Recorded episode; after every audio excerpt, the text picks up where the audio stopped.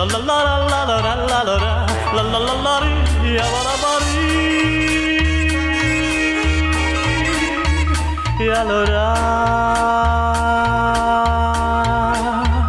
La la la ru da da Ya ba la ba ri Ya la la La la la ru da da Ya ba da ba dum du ba dum du ba dum La la la la la La la la la la la la la la la La la la la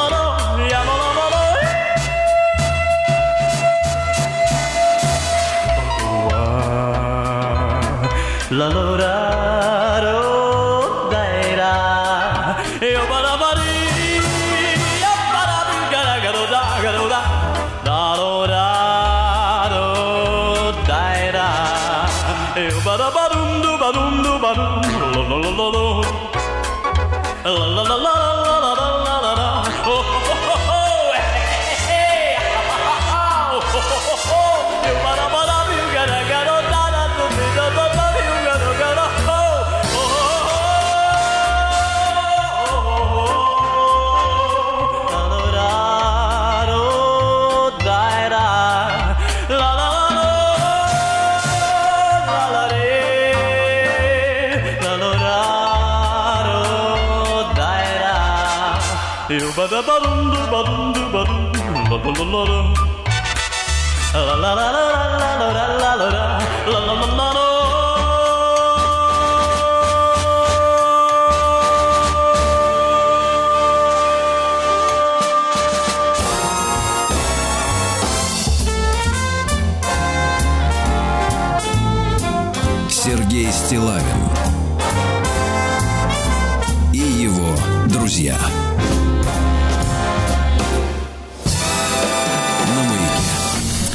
Дорогие товарищи, доброе утро. Здравствуйте, Владислав Александрович. Здравствуйте, здравствуйте. Как и не было, да, ничего? Соскучились мы по вас. Да, Сергей. Вза- взаимно. Взаимно. По вам тоже люди скучали. Да. Видите, какая у вас радость появилась в организме. да. Ну, э, вас, э, всех наших слушателей, с прошедшим Днем Защитника Отечества. Обязательно, да. Прежде всего, да, прежде всего. Вот э, скажу так, что, в принципе, в этом году обошлось без трусиков и носков. И на этом И слава богу, да. большое спасибо, да. Э, Хочу вам сказать, Владислав Александрович, по текущему моменту. Давайте по текущему моменту, а потом уже, соответственно... э, ну, о том, Человечье. а потом да, вытащим, вытащим, да, как вы говорите, человечье. Слушайте, я тут э, впечатлился такой историей, что э, послушал э, э, бабку по имени Виктория Нудельман. Э, это, значит, э, в, в Америке это заместитель госсекретаря. Там вообще им везет, вот э, постоянно они назначают на эту должность, на госсекретарскую, каких-то вот, э, честно говоря, визуально непривлекательных э, теток. Сначала у них была это, э, по-моему, Кандализа, помнишь, была Тоже Кандализа? не вот очень, это. да, с лицом. Мгм. Страшно, да, вообще такое Хотя, конечно, приснится. так нельзя говорить, Сергей Валерьевич, но вот это вот... э, Про них можно. А, про них- ну, хорошо, можно. хорошо. Не Конечно, так-то нельзя, так-то я, конечно, нет, но страшное как черт. Да. Значит, потом это, да, помнишь, про Жириновский еще говорил, злая баба, э, так сказать, тоже вот э, из, э, из Чехии была какая-то у них, э, значит, тетка, слава тебе, господи, забыл фамилию, ну, такая с кривым носом, с горбатым. Значит, э, потом была это Клинтонша, была госсекретарем, помнишь? Это еще, да, Это еще Дергается здоров, немножко. да. И, наконец, вот эта Нудельман, которая прикидывается Нуландом, какой-то выдумала себе фамилию, зачем? Ну, у нее дедуля из Бессарабии. А, Вот, не- как-то пришлось им оттуда э, э, уезжать, да, и а бабка из Беларуси. Вот, и, видимо, что-то вот как-то до сих пор к Российской империи и к нам, как правоприемникам, имеет личную неприязнь. Но До это сих пор трясете. Мгм. Трясет, да, за дедушку, которого молдаване там это. Да, создали невыносимые условия для жизни. Ну ладно. И, э, соответственно, э, договорилась до того, что Соединенные Штаты не устраивает тот образ России, который есть сейчас. Понимаете, какая история, Владимир Их не устраивает наш Да, личный образ. наш образ не Да, да, устраивает. Поэтому они будут этот образ как бы, ну, с помощью косметологии или э, что там, какие у них методы есть, э, стилисты есть, да, которые образ могут подкорректировать. Но, вы знаете, я вот как сторожил, я бы этой темы, в принципе, не касался. Мне это, конечно, смешно все, вся эта риторика идиотская. Но дело в том, что мы с вами, Владислав Александрович, сторожилы. И я, э, как вот сейчас уже получается, не то чтобы, к сожалению, но э, политику международную, да, и все, что происходило в нашей стране, где-то, наверное, с подросткового возраста уже достаточно четко застал. Мне она стала интересна. И с середины 80-х годов я как бы вот всю вот эту международную бодягу э, Ну, некую цепочку событий вы помните, да. по, по я крайней мере, совершенно, да, совершенно четко. Это и я проблема помню. для- да, для я, них. да. Это для них проблема, что есть люди, которые помнят, как оно было на самом деле, а не для молодняка, который, может быть, Мадлен это все Олбрайт съест. вспомнили. Вова, точно, Мадлен Олбрайт, да, но у нее какая-то другая фамилия, она какая-то лицо Даванкова, там или еще страшное. какая-то Маманкова, в общем, какая-то из Чехии, типа, якобы. Но неважно. И, э, так вот, я помню, что в, как мы в засос, мне даже вот, вы знаете, друзья мои, мне стыдно в этом признаваться, как участнику тех э, процессов, да, но я помню этот невероятный подъем относительно вдруг обострившегося желания дружить с Америкой. И это действительно было искренне, и люди даже вспоминают, я тут как-то эту тему поднимал в соцсетях, люди вспоминают, а это многие, может быть, забыли, что в один из э, новых годов перестроечных, Так. Когда начали налаживаться отношения со Штатами, советских людей с Новым годом, как это обычно принято, когда руководитель государства обращается, ну, вот и через телек, это началось с Брежнева, да, и до сих пор, как бы это наша такая телевизионная традиция новогодняя, обращение руководителя государства, советских людей с Новым годом поздравлял Рональд Рейган. Вы помните Вот это? это я как-то не застал, Сергей Слушайте, видимо. да, да, это замылилось, но Да, это да, да. можно поднять. Это в Ютьюбе я посмотрел, действительно есть эти записи. Там, э, там, значит, Рональд Рейган сидит э, в, в кабинете, на, на столе у него демонстративно портрет с семьей, то есть вот семейные ценности, как бы для американцев они тогда были очень важны, причем семья настоящая, там нет трансгендеров, гомосексуалистов, никого этих нет. Значит, вот они такие консервативные, такие верующие, потому что надо понимать, что тогда Америка противостояла э, атеистической империи зла. Понимаете, да? И для них вопросы религии были очень важны. Это потом уже они как бы начали и с религией бороться. Но на тот момент... И представляете, какой прикол, да? Советский народ с Новым годом поздравляет президент Америки. Ну что, понимаете, это же, это же не гротеск, это же не прикол, это э, действительно люди с открытым... Мы, мы, мы с открытым сердцем хавали всю эту, значит, весь этот театр. И самое смешное, что вот мы сейчас удивляемся, как украинцы, ну, извините, вот никак не удается как бы вырезать, да, какие-то моменты и, и говорить только об одном, не, не касаясь другого, да. Но а, мы удивляемся, да, как это украинцы так верят Америке в том, что они за них, что они им помогут. Так э, самый прикол, что мы, мы все были такими. Да-да-да. Мы все были такими. Мы верили, что у нас наступает вот эта дружба. Искренне верили, да. Что все остальное, да. И, и, э, но дальше произошла, конечно, м, такая бодяга-то, э, которая начала нас огорчать и расстраивать, потому что э, прежде всего э, американцы, ну, скажем так, давайте скажем честно, они разделились в своем представлении о том, ну, там Буш был, потом Клинтон, они одни хотели сохранения Советского Союза, другие приветствовали развал, и Союз развалился, потом у нас были одобрены эти шоковые реформы, чертовые, правильно?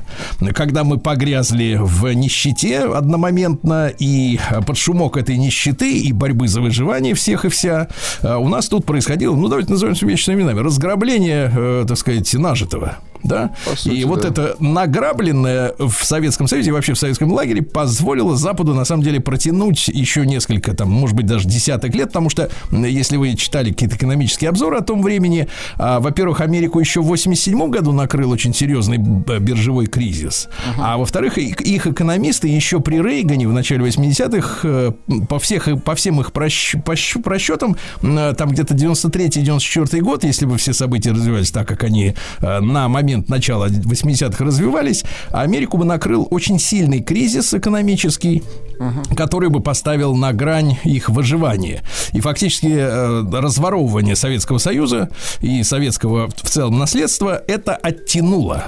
Понимаете, да? Это всю историю оттянуло. Ну, а потом что? Потом 97 год, расширение НАТО, потом бомбежки Югославии, ну и так далее, так далее. И, и хочется сказать вот этой вот Вики Нудельман э, такой вопрос, товарищи, ну вы же все профукали сами. Ну, с вами э, огромная, большая страна действительно искренне Пыталась собиралась дружить. дружить. Это факт. Это факт. У нас был пример этой дружбы во время войны, когда Конечно. мы дрались с фашизмом бок о бок, да, На в принципе, стороне, да. в одной в одном строю. И, э, но они просто не верят, они не верят из- из-за своей ментальности, в которой, ну, скажем так, прибыль, наверное, преобладает над чувствами, э, что можно действительно искренне дружить с кем-то без э, бескорыстно, скажем так, да. И они все профукали, наше радушие да, и теперь ставить вопрос о том, что им не нравится образ, так вы сами, идиоты, сами вот этот образ слепили своими действиями, понимаете, вот тот, который вам не нравится. Идиоты! Придурки.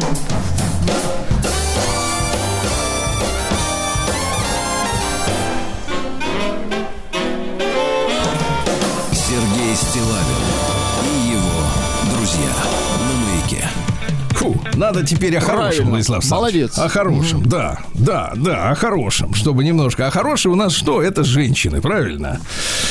Эх, да, Владислав Александрович, тут прислали мне, э, значит, э, ну, скажем, давайте так, э, визуальная картинка сначала идет. Это картинка, а на фоне этой картинки э, требования девушки, которая, э, ну, хочет вот за эту красоту в жизни обрести, э, ну, это не назовешь счастьем, мы с вами люди взрослые, мы понимаем, что счастье, оно не в этом, что тут написано, хотелка но, по крайней такая. мере, хотелка, да.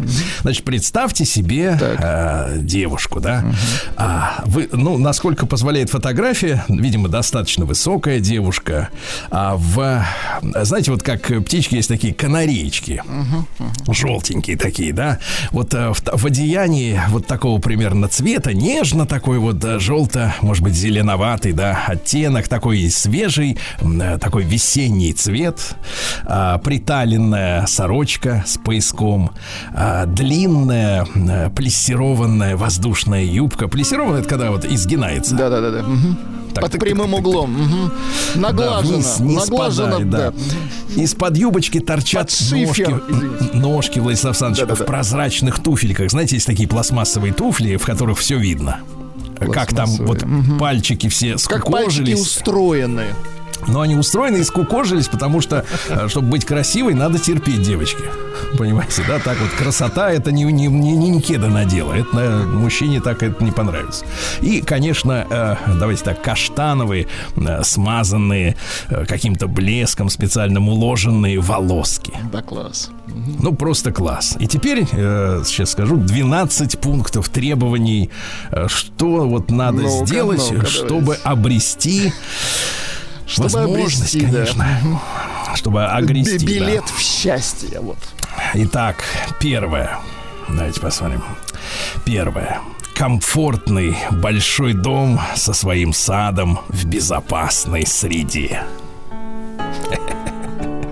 Слушайте, конечно, безопасная среда уже напрягает, когда у девушки Знаете, пишет конечно, такие люди, людей гра- грабят и в элитных коттеджных К поселках. сожалению, да.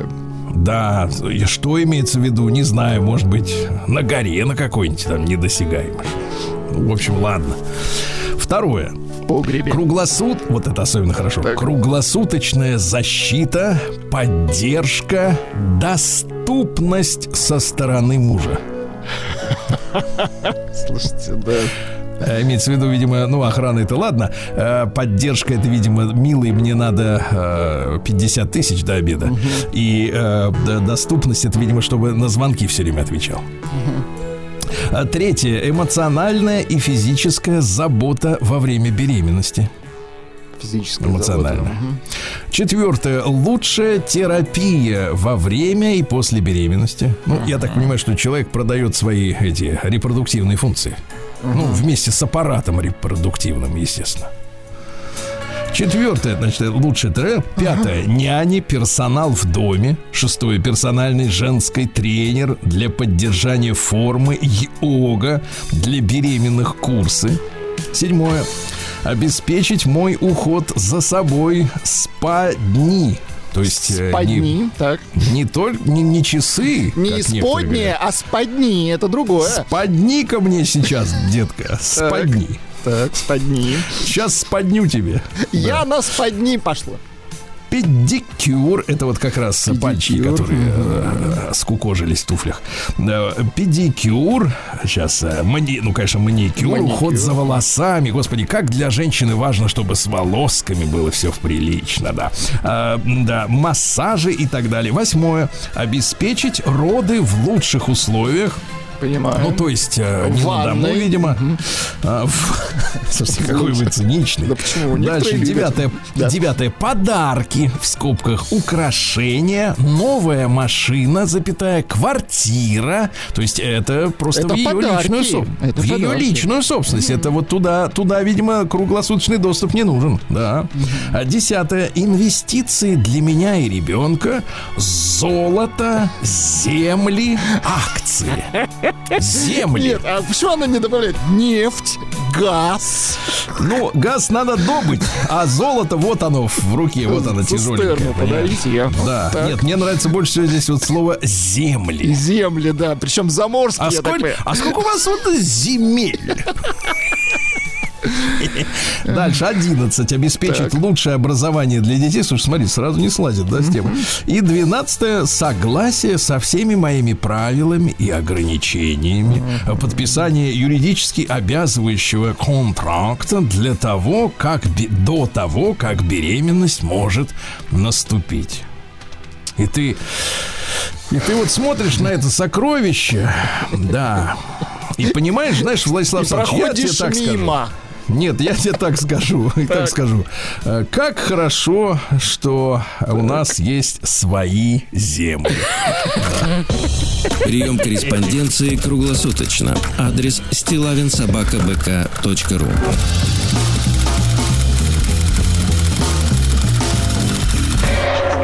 Фамилия Стилавин 2 Л.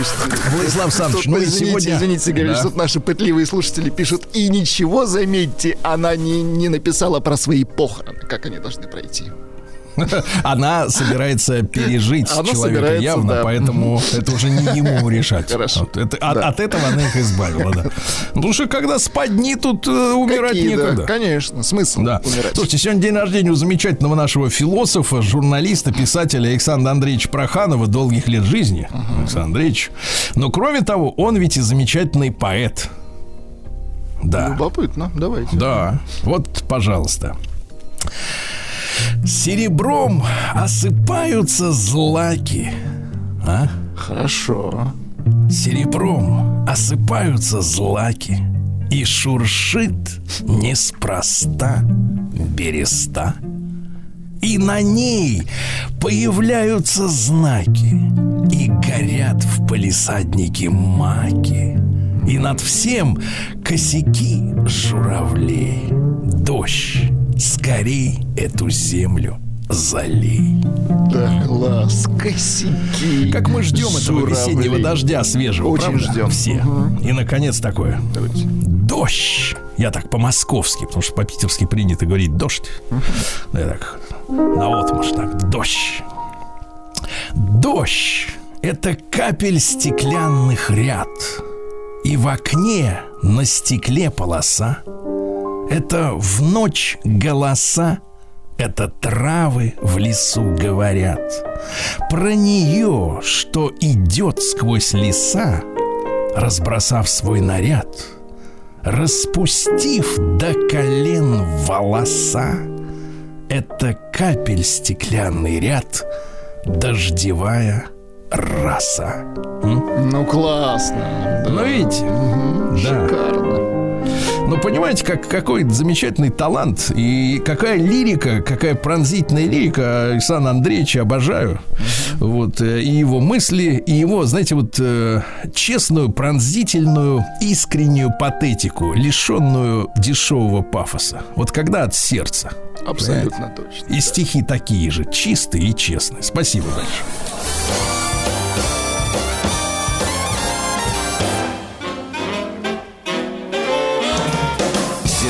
Стилавин Дорогие товарищи, друзья мои, 26 февраля сегодня. Сегодня замечательный праздник, День слесаря. Потому что можно рассказывать людям бодягу про так называемый умный дом, в котором там эти шторы сами, они там сервоприводами закрываются, да, и сам этот дом разогревает вам чайник, когда вам нужно, и говорит, что в холодильнике не хватает шпината. Но если, извините, течет кран, если надо конкретно прикрутить какую-то подводочку для воды, да, э, отводочку, а слесаря нет, то э, жить, жизни-то никакой нет. Крышка, если прижмут к реке, Да, да. да. Вся эта электроника-то она радости не доставит, да. День стекломойщиков сегодня. Поздравляю. Тоже важно. Да, потому что иногда окна снаружи. Ну, то есть, э, да, не а открываются. вну- а внутри нет, да? Согласен. Мне рассказывали, мне рассказывали про Британию. Там, значит, вот цинизм какой э, и, и идиотство. Наши бы это давно исправили бы, да, технология. Там у них окна э, в домах, а там распространена такая история типа таунхаус.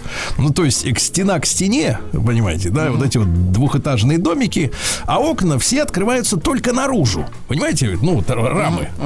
И помыть их, то есть, э, ну, как бы затруднительно. Ну, то есть, надо либо высовываться, что никто не делает, потому что если ты высунешься, соседи сразу скажут, вот, он недоплачивает специальным стекломойщикам. И есть такая целая каста стекломойщиков, которые ходят и за деньги моют. Ну, идиотство, правильно? А Сделай открыва- открывание внутрь, как у нас, и мой сам. Но нет, э, нет. День термоса сегодня. Хорошо, Удобно, кипяточка конечно. подлить. Да. День подай хороший пример. Хорошо. День рассказывания сказок. Ну, это постоянно. Всемирный день фисташек сегодня. Да. День личного шеф-повара. Ну, Владислав Александрович, для нас с вами это мы сами, правильно? Сами себе шеф-повар. Да, Согласен. сам себе дрянь не сварганишь, правильно? Да. Сегодня Всемирный день неторопливости. Итальянцы придумали тут бодягу. Там у них даже есть специальный марафон. Надо как можно медленнее пройти дистанцию. Потому что они вообще никуда не торопятся. У них, у них, У потому них что жизнь... фиеста. Не, потому что у них жизнь сейчас, понимаете? Вот у всех как бы как, у пожилых она вчера была, у остальных завтра, то есть они планируют, а эти стараются жить прямо сейчас. Да? Международный день кубинских сигар, неплохо. День поиска норы спящего лета, ну оно спит в, в норе, это норе, лето, да. конечно. И сегодня русский народный праздник Светлый день или второе название Мартинянов, да. А На Руси Мартиниану молились об укреплении семьи, об избавлении от соблазнов, от всяких вот этих блудов, понимаешь ли, да.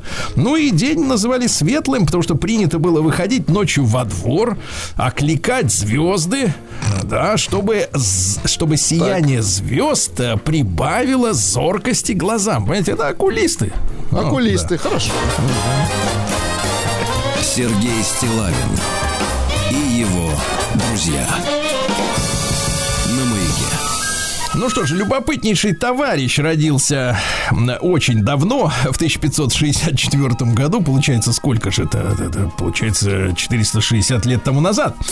Кристофер Марлов родился. Э, Не путать с другим Марловым. Э, Да, э, это английский драматург, который чем прославился? Он написал пьесу Так. Да.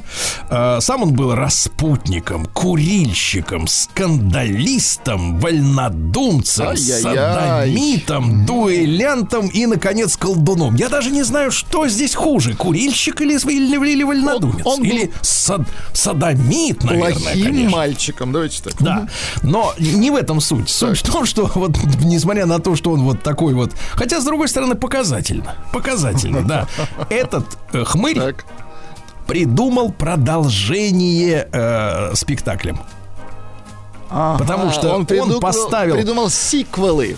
Да, да, да. Ну, говоря английским языком, сиквел, то есть продолжение, потому что он поставил спектакль, а зрители стали требовать следующего продолжения этой Чёртов истории. гений, а. Да, и с тех пор вот эти все, ну, обратите внимание, да, на любой сегодня выходящий сериал, он всегда заканчивается как-то вот, как-то так заканчивается, что можно вроде как и закончить, а можно и снять второй сезон, понимаете, да? И вот от этого садомита и колдуна все это пошло. Чье дело вы продолжаете, вы? Но, Фу он- на вас. ну, сериалы Извините. про другое. Ну, какая разница про что они? Главное, что вот это Кто это придумал. придумал? знаешь. Да, хорошо. Конечно, все ясно. Кому еще в голову может прийти такая идея? Только нехорошему человеку, согласен. Конечно, он колдун, вольнодумец, да. А В 1712 году указом Петра Первого, ну вот Петр Первый, к нему много есть вопросов, конечно. Особенно после да? возвращения, да. Да, Народу. он все здесь испоганил, да. Но в 1712 году он основал Тульский оружейный завод, и сегодня мы нашим доблестным тульским оружейникам шлем большой привет. Поздравляем, конечно. Да, да. Что говорил-то? Говорил пистолеты сверлить и оттирать. Вот. Понимаете? Сашка, неси пистолет, он так и говорил. Да-да-да. А, Слушайте, э, в 1714 году, опять же, он же, то есть немножко как бы Так. э, опять войдя в свое, он запретил присваивать офицерские звания дворянам, которые не служили рядовыми в гвардии. Да.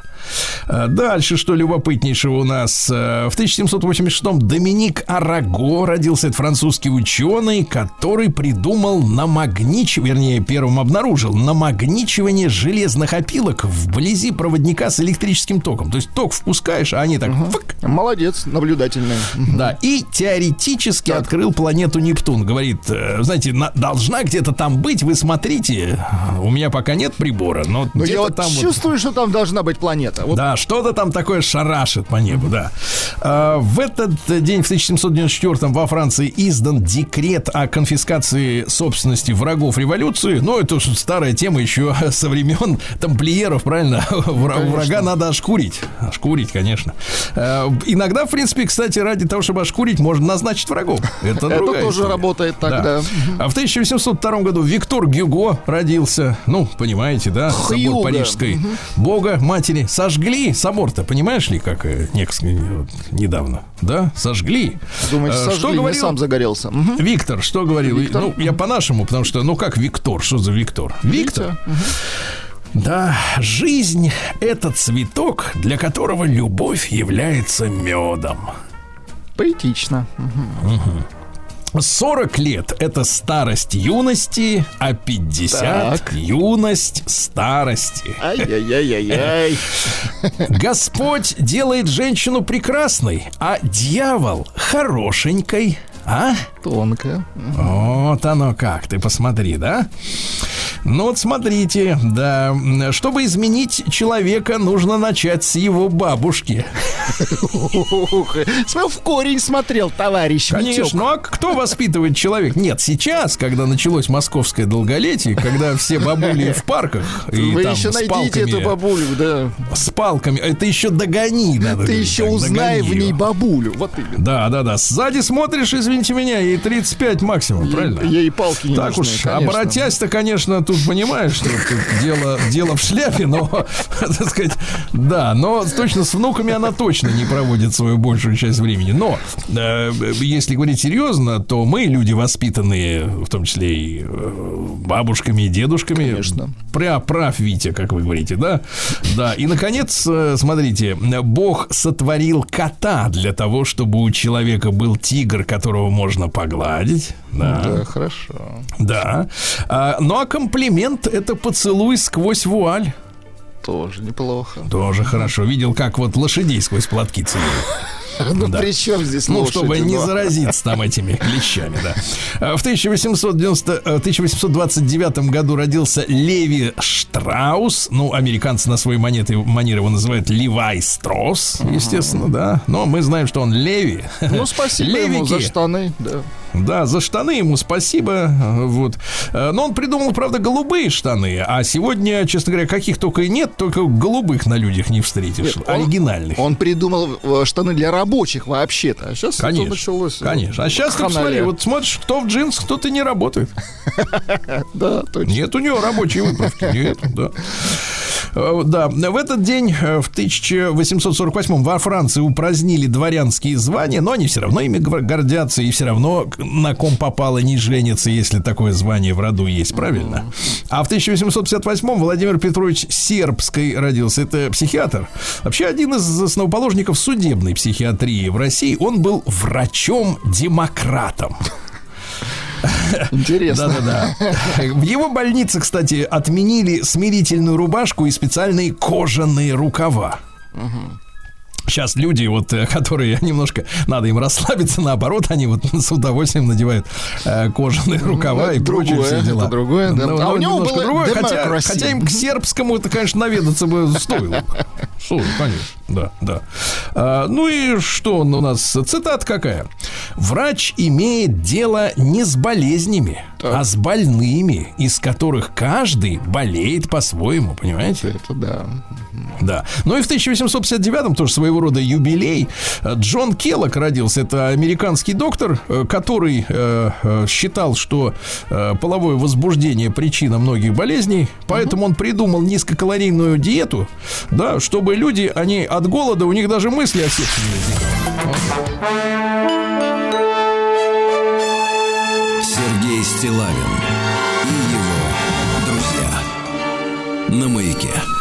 Про Келлога-то еще пару слов, да? Давайте. А то ведь считается, что он придумал хлопья, они такие вкусные, в них так много сахара, и это так вредно, и так вот можно это э, разжиреть уже в детстве, да, пожирая эти хлопья замечательные. Он ведь самое главное, что э, приписывал э, рукоблудию причину 39 заболеваний, в том числе эпилепсию. Понимаете, какая история? Да-да-да. Более того, он что говорил, э, что э, всех мальчиков, всем мальчикам надо делать обрезание не по религиозным, а по, так сказать, соображениям вот своим.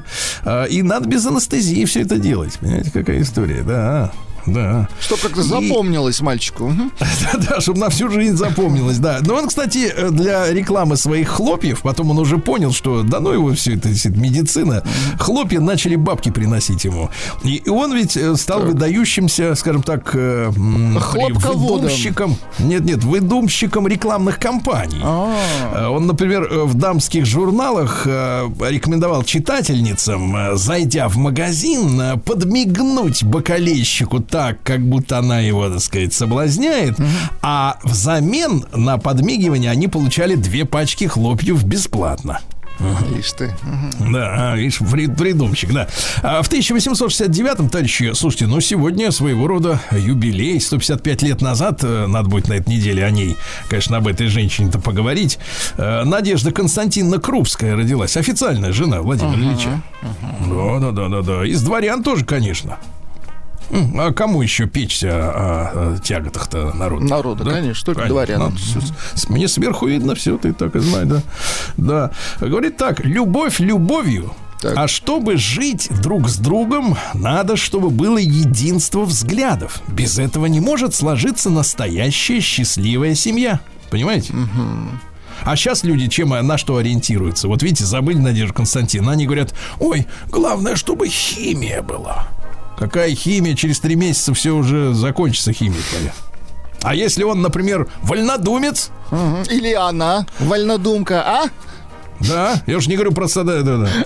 Вот это. Отвратительно. В 1870, конечно, отвратительно то, что они сейчас вот думают об этих отношениях. В 1877 Вилли Гуго Гуго. Гельпах – это немецкий психиатр, один из основателей геопсихологии. Вы представляете? То есть, есть, смотрите, есть Так. геополитика, есть геостратегия. Кстати, некоторые говорят, что геостратегии нет. Есть геополитика. Да, а вот есть еще геопсихология. Оказывается, что на человека, на его психическое состояние, на ментальность э, влияет и местный рельеф э, Климат. местности. Климат И влияет. климат, и почва, и погода. Ну, то есть человек, например, который живет в горах, он не такой, как на равнине. Конечно. Понимаете? А тот, который с рекой рядом э, живет, он не такой, как в пустыне. Логично. Конечно. Ну Вот он все это изучал и деньги за это получал, конечно.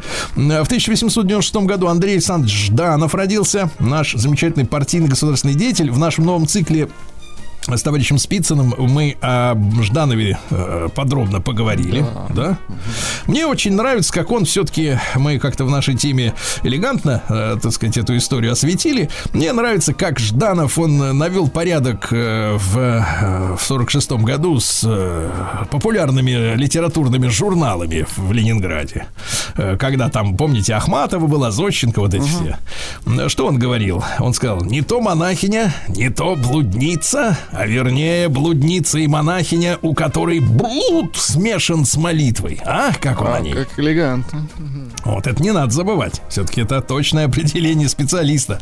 И, наконец, на заметку всем нашим сегодняшним деятелям искусства. А то они, мне кажется, забыли, что как. Наша литература не частное предприятие. Хорошо. А то они сидят там, напишут какую-нибудь ерунду, бред какой-то, да? Ага. Вот именно. В 1908 году Анна Ивановна Щетинина родилась. Это первая в мире женщина-капитан дальнего плавания. Удивительно. Да. То есть, когда нам оттуда, с Запада, говорят, надо бы женщин раскрепостить, надо дать им равные права, равные возможности, все это уже в Советском Союзе было давно сделано. Не надо нас учить этой ерунде, правильно? Конечно. Вот она возглавила целый корабль, понимаешь ли, ну, судно. Э, там моряки обижаются обычно, что судно или корабль, у них вот эта вот вся вот эта терминология очень важна. Военный корабль, гражданский Да. судно, Сергеевич. Но атомный ледокол это корабль, потому что по документам он приписан к военно-морскому флоту. Это надо учитывать, понимаете, да. да. Ну вот Анна, так сказать, Ивановна была таким вот капитаном, да. А В 1910 году Сергей Георгиевич Горшков, адмирал флота наш замечательный, дважды Герой Советского Союза. Есть э, корабль, правильно? Вы же служили? Да, да. Вот на нем, на этом корабле. А в семнадцатом году, когда в Петрограде буйствовали беспорядки, когда тыловые крысы в разгар войны э, подняли бунт из-за того, что им, видите ли, пару дней не привезли черный хлеб в магазин, э, в это время в Нью-Йорке была представлена в этот день первая джазовая пластинка. Да Называется «Оригинальный Диксиленд джаз-банда». Вот, есть такая запись-то у нас? Да.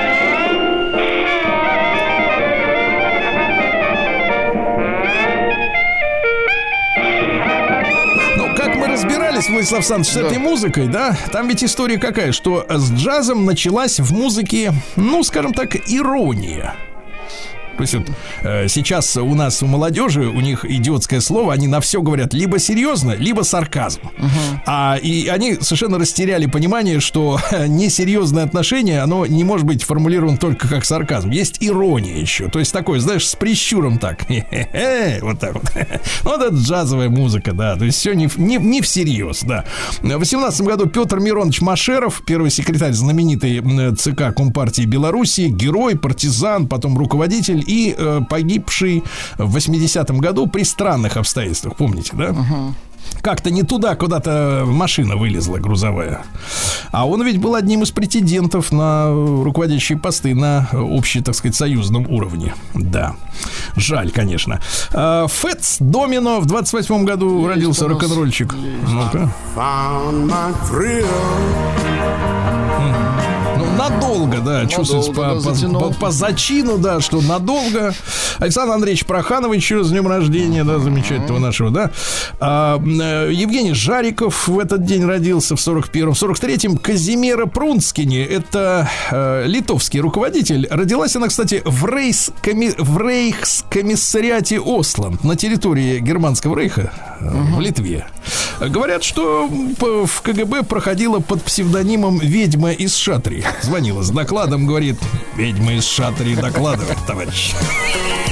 lasciato con l'amore in bocca, senza farlo apposta. Sono le ultime gocce di pioggia. Scivoliamo sopra tetti prima di cadere a pezzi. Ma l'amaro torna ed è la prima volta. la vita che mi togli passa dalle mani. Ma tu già lo sai che io non sarò mai un porto sicuro in un mare calmo. Mi hai lasciato con l'amore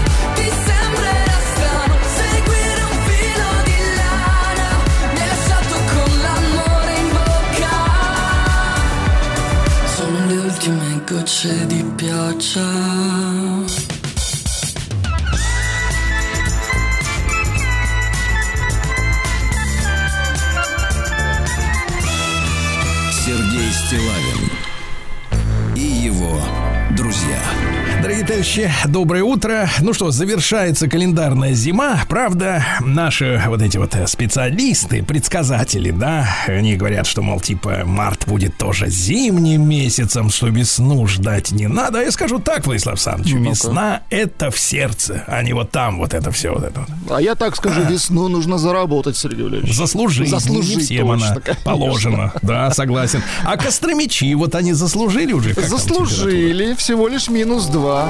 Осадков не ожидается, кстати. чтобы песней своей помогать вам в работе, дорогие мои. К- Костромичи, правильно? Кто запомнил минуту назад, тот повторил. А, Друзья мои, Кострома оказалась э, только на 23-м месте в рейтинге общественного транспорта. Жаль, жаль. Э, Оценивали несколько э, факторов. Физическая доступность. Ну, то есть бывает так, что нет общественного Не транспорта. добежать до автобуса, да. Некуда бежать, нет остановок. А, Ну, безопасность и так далее. Значит, на 23-м месте Кострома. Тут интересно, смотрите, кто лидеры. А, На первом месте в стране то Пермь у нас по качеству общественного транспорта. Интересно. Не Москва. Мгм. Новокузнецк на втором месте, на третьем Екатеринбург, ну это ожидаемо, город богатый. А вот э, среди аутсайдеров, тех, которые на самых последних местах, Уссурийск и Анапа. Анапа. Мгм. Ну, в Анапе надо ходить пешком. Конечно, же там. дышать воздухом, там хорошо. Конечно, надо спортом заниматься. Что куда ездить? А, На завод, что ли? Нет там заводов рядом. А, Костромичка потеряла 100 тысяч рублей, позарившись на бесплатный iPhone. Представляете, как было дело? 20-летняя девица в соцсетях получила сообщение, что она выиграла iPhone. А она как раз искала подарок близкому человеку на день рождения, но, видимо, не хотела тратить деньги. Правильно? Бывает такое, да. А там ей обещали, говорит, давай, э, давай, чувиха, давай, только надо купить страховку, надо э, курьерский договор, оплатить налог на выигрыш. В итоге минус 113 тысяч. Слушайте, за эти деньги, мне кажется, можно купить два теперь уже. Каких-нибудь. Ну, точно можно айфона. купить за эти деньги, да. Ну, точно, да. А Пансионат «Волгарь» под Костромой оштрафован на 200 тысяч рублей. Местный, значит, директор э, устроил забор, э, который шел прямо в Волгу, э, не давал там купаться третьим лицам. То есть А у нас закон купающиеся такой- натыкались на забор Ну, в воде. п- Купающиеся левые люди не могли покупаться на пляже Волгаря, да. А у нас как бы пляжи национальные, они вот в собственность не, не переходят, товарищи, надо это учесть, да. А Костромич перечислил в сумме 93 тысячи рублей за попытку вызвать жриц любви. Ну, вызвать из небытия, видимо. Э, 34-летний Костромич выбрал на фото понравившуюся путану, позвонил, там ему ответила женщина, говорит, что наши не выезжают. Говорит, сами приезжайте. А на следующий день начали э, звонить неизвестные с э, кавказским акцентом, как у нас-то пишут журналисты, которые говорят, ты, чувак, э, обрушил нам сервер. Слабо, сломал. Понятно. Да, давай 23 с половиной тысячи рублей. Тот перевел. Через день звонит опять другой, говорит, ты 4 сервера сломал, дай еще 70. А женщин нет. Ну и о хорошем давайте. Во-первых, памятник Ивану Сусанину обновят в Костроме. Хорошо. Мгм. Ну, там подправят бородку. Че как, да? Ну и замечательно, друзья. Замечательно. Сергей Стилавин и его друзья. На маяке. Олимпийский, друзья мои, чемпион, фигурист Максим Маринин заявил, что современные спортсмены оторваны от жизни из-за денег. Представляете? Ай-яй-яй. Людей взяли талантливыми из общей массы, пересадили, говорит, в максимально благоприятные условия, чтобы они там раскрывались. То есть им не нужно думать, что ты будешь есть завтра, как ты будешь строить свою жизнь. Они, говорят, в искусственных условиях оторвались от реальности, живут в своем узком мире. Э, Да, им не надо думать про будущее, сидят на зарплате, в сборной хорошие бабки им платят за то, что они тренируются. Ну, в общем, как-то с упреком, да? С Слушайте, а упреком. давайте спортсменам действительно не платить вообще. И буду, посмотрим, будут ли они заниматься А спортом. а А, то пускай все говорят, что спорт... Нет, что спорт полезен очень сильно. Ага.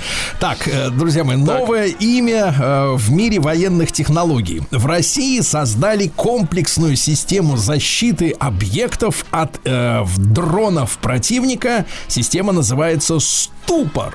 Ха-ха, Ну, дайте попал Хорошее название, да.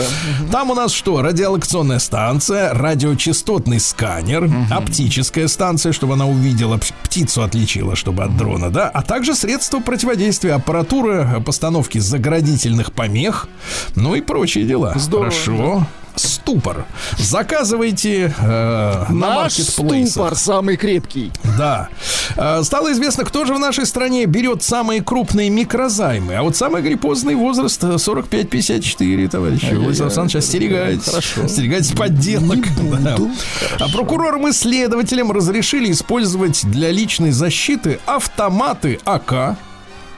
А, можно, да, уже? Хорошо. Ну, то есть можно отстреляться как следует, да. Эксперт Потекаев заявил, что э, мужской коже не подходят средства три в одном. Дело в том, что мужская кожа плотнее на 20% женской, поэтому у мужчин меньше морщин. Девчонки, извините, но это так, да, да. У мужчин лучше эластичность кожи, чем у женщин. И женские средства, вот иногда, знаете, заходишь в дом к женщине, а там все вот в ванной уставлено, вот эти кремики, вот эти шампуня и прочее. Так вот, ими мыться не надо, ребята. Это нам не подходит. Да, надо с собой приносить мыло. Мужское, да. А, Хорошая новость. Э, В Крыму научили моржа по имени Салтан качать пресс. В Крыму моржи появились, здорово. Моржи, да, ну это вот животные. Э, Исследование показало, когда граждане ощущают э, профессиональный подъем. Оказывается, большинство граждан нас э, ощущают только весной. 15% осенью, да. 80% пациентов, об этом заявил эндокринолог Фукаляк. Фукаляк. Фукаляк. Это очень известный И, Да, эндокринолог. эндокринолог заявил, что не знают, что больны эти 80% преддиабетом. То Диабет. есть еще не диабет, но уже, э, уже все, да. Э, Уролог Журавский э, рассказал, что пиво может помочь вывести из почек песок. песок. Прекрасно так. Но, Но, вред, вред от постоянного употребления пива все-таки перевешивает пользу. Из этого следует вывод, что если надо вывести и завязать, то можно. Нет, ну да? выбирайте Правильно? либо камни, либо пиво, да. Да, московские сугробы побили столетний рекорд. За последние 122 года больше сугробов выше не было. Да. Фитнес-тренер Аборин посоветовал необычный вид приседаний для проработки ног. Он посоветовал делать сисси-приседания. Сиси приседания, это как? Нет, 2С. 2С четче. Сисси. Не будем говорить о том, что это, иначе мы начнем приседать, а когда мы приседаем, нам Это трудно разговаривать я понимаю. Появляется одышка, конечно, давайте к женщинам. да. Давайте. Без приседаний. Мир в приседе. А, Стоматолог в Канаде, представляете, без разрешения пациентки за один прием вылечил ей сразу 22 зубика. Какой талантливый. Мгм. И попал под суд, говорит, я не давала вам права сверлить мне рот. Э, Названы самые желанные подарки на 8 марта. Ну, Ну, не знаю, Владислав Александрович, у вас обошлось без эксцессов, да, я так да, да. Ничего такого сверхъестественного, правильно? Да, а вот женщины ждут, женщины ждут и цветы, и ювелирочку, и косметику, все ждут. Ждут, да. хорошо. Российская путешественница побывала в Китае и научилась отличать китайских бедных женщин от богатых. Ну, как- Значит, как? э, во-первых, бог- богачки не носят э, бренды с, крича- с кричащими логотипами. Ну, Нет, это во-первых, богачки не ходят пешком. Во-вторых, натуральные материалы, мех, кожа, замша и так далее. И что самое интересное, вот китайская реальность, э, носят богачки одежду белого цвета.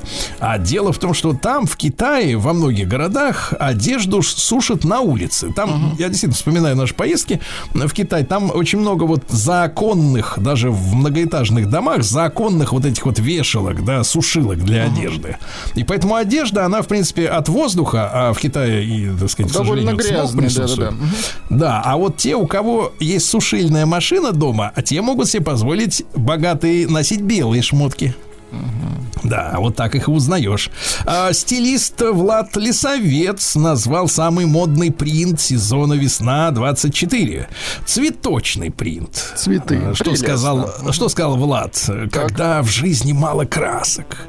Принт – это тот рычаг, с помощью самый. которого...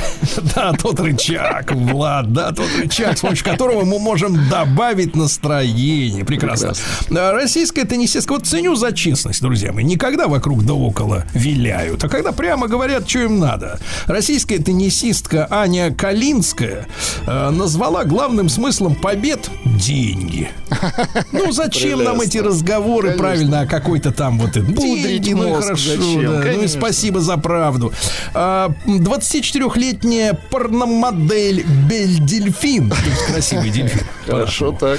А, Продала, продавала воду из ванны, которую принимала, и заработала на целый дом. Представляете, сколько извращенцев? Жи- Житуха. Да. Класс. А В Великобритании женщина выиграла в лотерею миллион фунтов стерлингов и бросила своего парня, чтобы с ним не делиться. А смотрите, как было дело. 37-летняя Шарлотта Кокс и 39-летний Майкл шли по городу. Они зашли в магазин, чтобы купить блины с уткой на ужин. И тут этот Майкл, кто-то, черт его дернул, предложил Коксу э, принять участие в лотерее. Перевел ей деньги на билеты. Отстерли защитный слой, а там миллион фунтов стерлингов, ну это при- примерно 116 миллионов рублей. Они тут же отметили радостное событие. Купили просейки, стали планировать совместные траты. Они говорили о том, что купят теперь новый дом и новую машину, а на следующий день женщина пропала, чтобы не делиться. Представляете? Прелестно. Как хорошо, Очень да? хорошо. Ну и давайте о хорошем что-нибудь такое, о нейтральном. Э, Специалист Керецман назвала пальто из шерсти стильной вещью для зимы. Керецман знает толк в шерсти. Да, в шерсти, да. Новости капитализма. А В США гость ресторана, который провел там свадьбу на 16 человек, вместо чаевых оставил официантке витамины. Отвратительно. На тебе пару этих ампул омеги-3. Подлечись, да.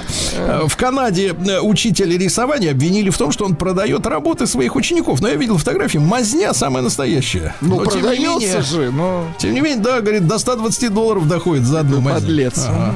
А хакеры, а, внимание, товарищи, осторожно, в хакеры научились удаленно сжигать ваши смартфоны через зарядку. Вы Да представляете? ладно, ничего себе. Через беспроводную, причем, что интересно. То есть они заставляют розетку давать такое напряжение, что ваш смартфон не выдерживает. Кошмар. А? О.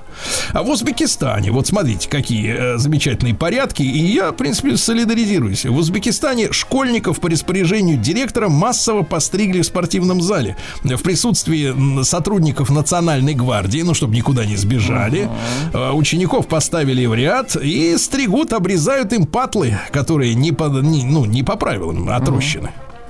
А что с ними еще делать? Ну, Мне Конечно, кажется, вот стричь. мы своих, конечно, мы, знаете, вот в плену каких-то европейских иллюзий находимся до сих пор. А на самом деле их надо брать и это и стричь. Брать и и стричь. стричь. Конечно. А то они, видите ли, извините, тут видел сообщение, Владислав Александрович, так, на прошлой неделе, мельком. Говорит, психолог рассуждает, в каком возрасте ребенку можно сделать пирсинг. Это что такое-то вообще? Какой, какой пирсинг? Это неприемлемо. А Власти штата Флорида поддержали запрет социальных сетей для лиц до 16 лет. О, отлично. Правильно. Видите, тоже тенденция хорошая, правильная. Илон Маск заявил, что в Google э, безумное российское программирование, э, там нейросеть Gemini, близнецы, э, в ответ на запросы пользователей сгенерировать, например, картинку какого-то исторического персонажа, самопроизвольно меняла пол и расово-этническую принадлежность. То есть там, например, немцы были неграми,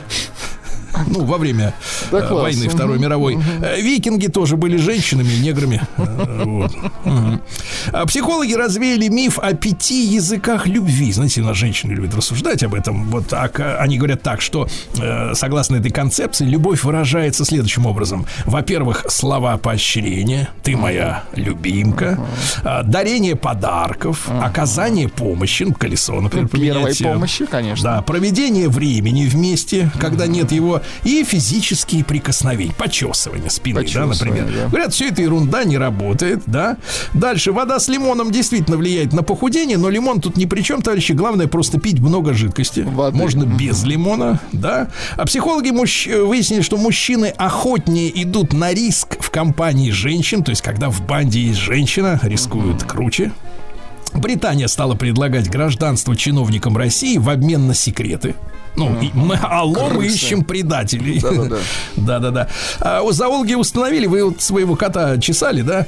А, смотрите, зачем коту нужны залысины перед ушами? Ну-ка, зачем? Там у него прорить, да? Ну, есть, да, А, да, Так вот такое. это, чтобы лучше слышать ультразвук. Ничего да? себе. Сообщают, что в Харькове э, недвижимость подешевела на 50%, сбывают по-быстрому, да? Ну и, наконец, э, растительное мясо, которое рекламируется активно для борьбы с э, потеплением, ак- опасно для гипертоников, лю- людей с повышенным давлением, потому что там слишком много соли, это вредно. Это вредно.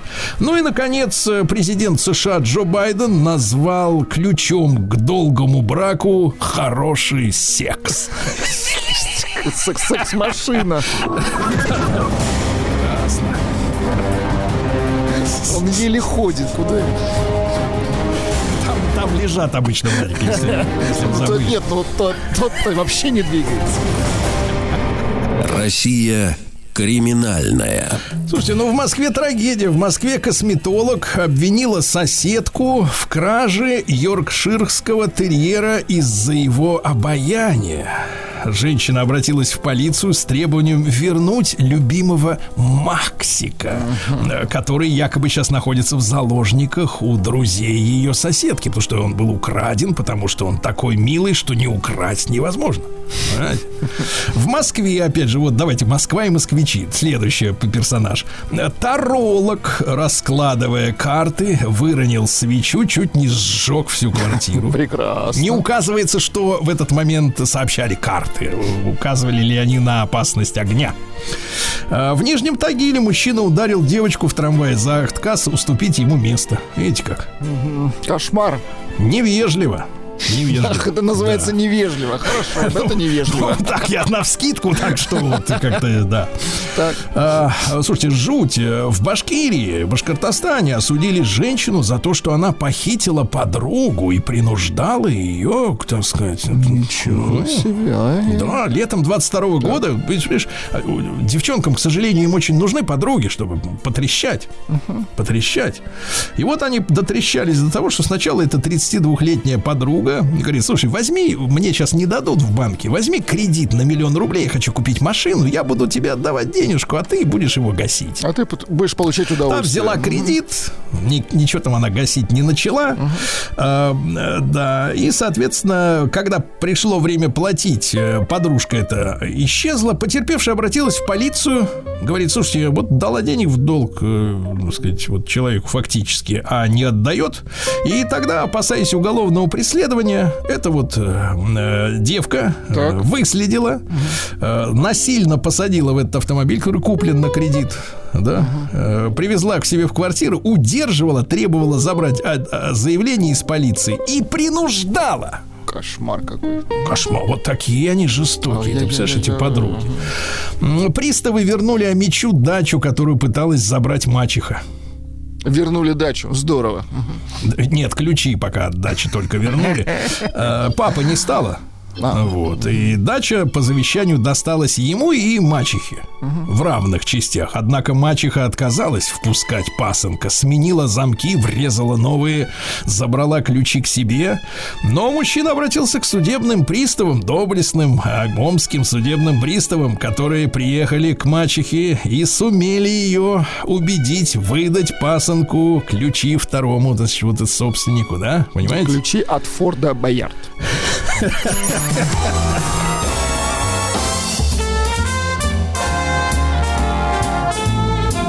Сергей Стилавин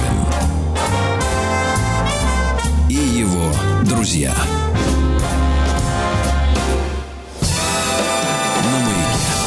Дорогие товарищи, ну что же, э, у нас с вами на э, выходных э, было два события. Это, естественно, День защитника Отечества, и мы всех наших доблестных отеч- э, защитников поздравляем с этим праздником. Э, подспудно спасибо женщинам за ненавязчивые подарки. И э, исполнилось э, два года со дня начала специальной военной операции. Э, не в качестве итогов, но в качестве разговора о процессах, да, которые происходят, я хочу посвятить эту часть э, нашего эфира. Александр Германович Артамонов, военный эксперт, международный обозреватель. С нами Александр Германович. Доброе утро, спасибо, что вы согласились с нами сегодня пообщаться.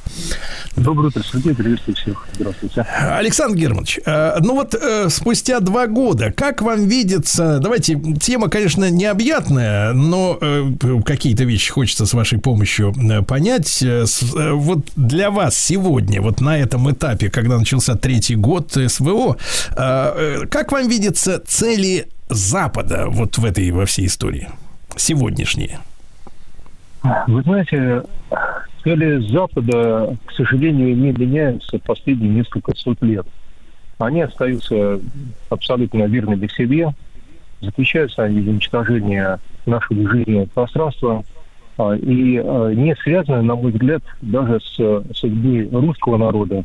Не надо думать, что вот сидят в Лондоне или в Нью-Йорке, неважно где, точнее, в Вашингтоне, и как-то конкретно ненавидят русских. Нет, русских они ненавидят. Они ненавидят цивилизационно. Но это просто рефлекс хищника. Они должны э, уничтожать пространство для того, то, что капитализм является экстенсивной системой. Это логика существования э, этого, ну, скажем так, существа. То есть иначе он не то что не умеет, он не может иначе. Как не может хищник питаться иначе, как живут лоси. Поэтому э, я, может быть, э, не являюсь верным ленинцем или, так сказать, марксистом, но, тем не менее, действительно система э, наиболее, я бы сказал, стройная в изложении причин и существования капитализма – это марксистская теория, уже в нашем понимании, понимание, которое, так сказать, присуще а, уже а, российской интерпретации, точнее, советско-русской интерпретации. И действительно, капитализм столько, сколько будет существовать, а, и сейчас кому-то это покажется чем-то сухонным, но, извините, других слов нет, как законы природы. А капитализм в высшей своей стадии превращается в империализм. Империализм – это, естественно, военным путем продолжение той же самой логики Либенс-Раум, как говорил Гитлер, то есть борьбы за жизненное пространство, экономическое и физическое, и ресурсы, и все что угодно. Они это и доказывают, и, наверное, для того, чтобы не быть слишком занудным, хотя я пытаюсь просто говорить действительно то, что я думаю, естественно. А сейчас, когда в руинах Авдеевки нашли прейс-курант, или, как теперь говорят, прайс-лист на человеческие органы, вплоть до, простите, яичников а, и а, глаз, и роговицы глаза – а, ну, вполне естественно, что вот это высшее выражение, сказал бы, той самой теории. То есть э, действительно продается, торгуется все, и все то, что вам не принадлежит, условно говоря, риторически вам, должно вам принадлежать. Это то, с чем мы столкнулись. Как, каким образом с этим бороться? Ну, наверное, иначе, как мы делаем, хотя это, конечно, а, я бы сказал, но э, никто нам тогда, когда мы начинали специальную военную операцию, не говорил, что удастся сделать даже то, чего мы сегодня достигли. Но это, конечно, было абсолютно, э, ну, я бы сказал, такое решение сверхъестественное, харизматичное Владимира Владимировича и э, нашего Минобороны, всего аппарата власти, потому что действительно риск был колоссальный с учетом того, с чем мы столкнулись и с чем мы даже сейчас имеем дело. Но другого выхода нет потому что иначе просто нас пожрут и на этом поставят точку. Александр Георгиевич, ну, наверняка э, э, кто-то э, и задаст вопрос справедливый, да, даже отчасти, э, что ведь мы, начиная с конца перестройки и затем 90-е годы, э, мы были очень открыты по отношению к Штатам, и, в принципе, э, то, что вот они сейчас заявляют, да, там та же самая Нудельман, Нуланд, да, она говорит, что их не устраивает образ России современный, мы были очень открыты, мы хотели дружить, мы хотели отдаться, да мы практически отдались. Так вот, если по большому-то счету. А, э, зачем им понадобилось, как вам кажется, что их вынудило, вернее так, пойти на такое обострение, на провоцирование с нашей стороны, да? А, э, почему они по-тихому, аккуратненько, э, под анестезией дружбы и, и, так сказать, сотрудничества не обделали с нами свои дела? Потому что если посмотреть на украинцев, то они до сих пор верят, что американцы их друзья, и, в принципе, и спокойно делают то, что им говорят. Да? А почему они, э, так сказать, э, почему их э, дружба, в кавычках, она закончилась в отношении нас? А, Сергей, а я бы сказал, что никогда никакой дружбы не было. Было то самое поглощение. Просто, а, знаете, есть такое понятие, как, естественно, все его знают, эвтаназия. То есть э, усыпление организма, когда сначала дают там веселящий газ, а потом уже выпускают летальные, для того, чтобы организм тихо и спокойно, э, как говорится, прекратил свою жизнедеятельность. Это то, что мы наблюдали относительно России. Совершенно не важно, как называется наше государство.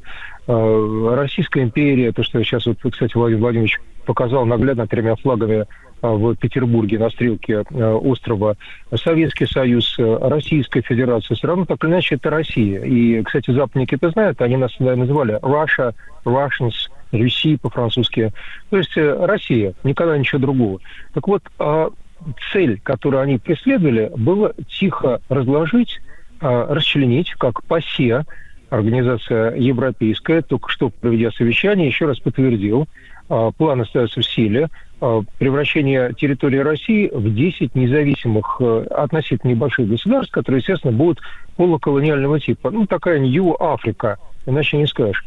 А, так вот, э, цель эта шла, она никуда никогда не девалась. Наш олигархат попытка создать уродливые формы правления, при которых, как неизвестно, один губернатор водил девственницу в голом виде на веревочке, с как собачку, было – а, был такой у нас губернатор, не буду его называть, а, в пьяном виде, правда, этим занимался, но тем не менее. Так вот, это э, та самая форма, которая действительно превращала наших э, правителей таких э, африканских царьков. Да, простят не африканцы, я имею в виду определенный момент их истории. Так вот, действительно, это не могло сбыться, ну, во-первых, потому что я человек верующий, я понимаю, то, что просто не могло быть, потому что им не дано нас победить, но если говорить о реальных вещах, потому что с самого начала, с момента прихода а, к власти Владимир Владимирович, весь созданный им аппарат – занимался последовательно противодействием, которое сначала не было очевидно для наших врагов, а потом уже вызвало э, страшный взрыв с их стороны. Ну, давайте посмотрим сами. Во-первых, в концепции 2001 года сказано, а подпись Путин, естественно, Лавров и весь наш аппарат, что Россия мировая держава, которая признана участвовать в установлении нового мирового порядка. Это, я вам скажу, конечно, заявление. Заявление для 2001 года – вспомнил, что там бушевала Кавказская война, так вот, э, заявление очень сильное. И мало того, оно вызвало, наверное, усмешку у э, сэров и прочих лордов. Так вот, смотрите дальше.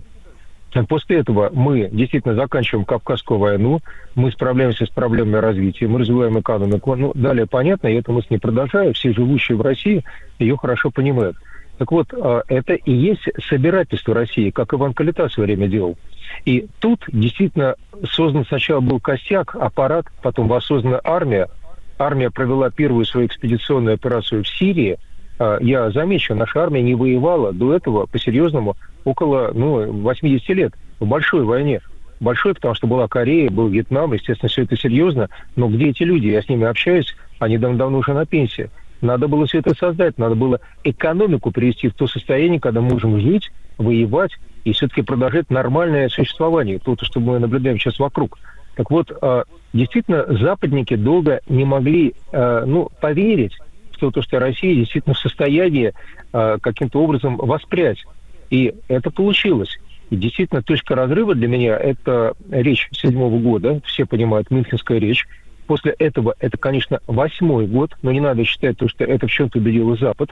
Запад, когда мы устроили операцию 80808, тоже это принял, как говорится, а, к сведению и сделал свои выводы. Отсюда создание украинской вот этой а, нацистской армии, очень сильной, кстати. Если брать американских экспертов, то тот же Скотт Риттер, и не только он, и МакГрегор, говорили не раз, что украинская армия способна победить любую армию НАТО, была способна, кроме американской. Ну, они американцы, так что понятно. Но наша армия э, громит, и уже фактически разгромила украинскую, в том виде, в котором та была.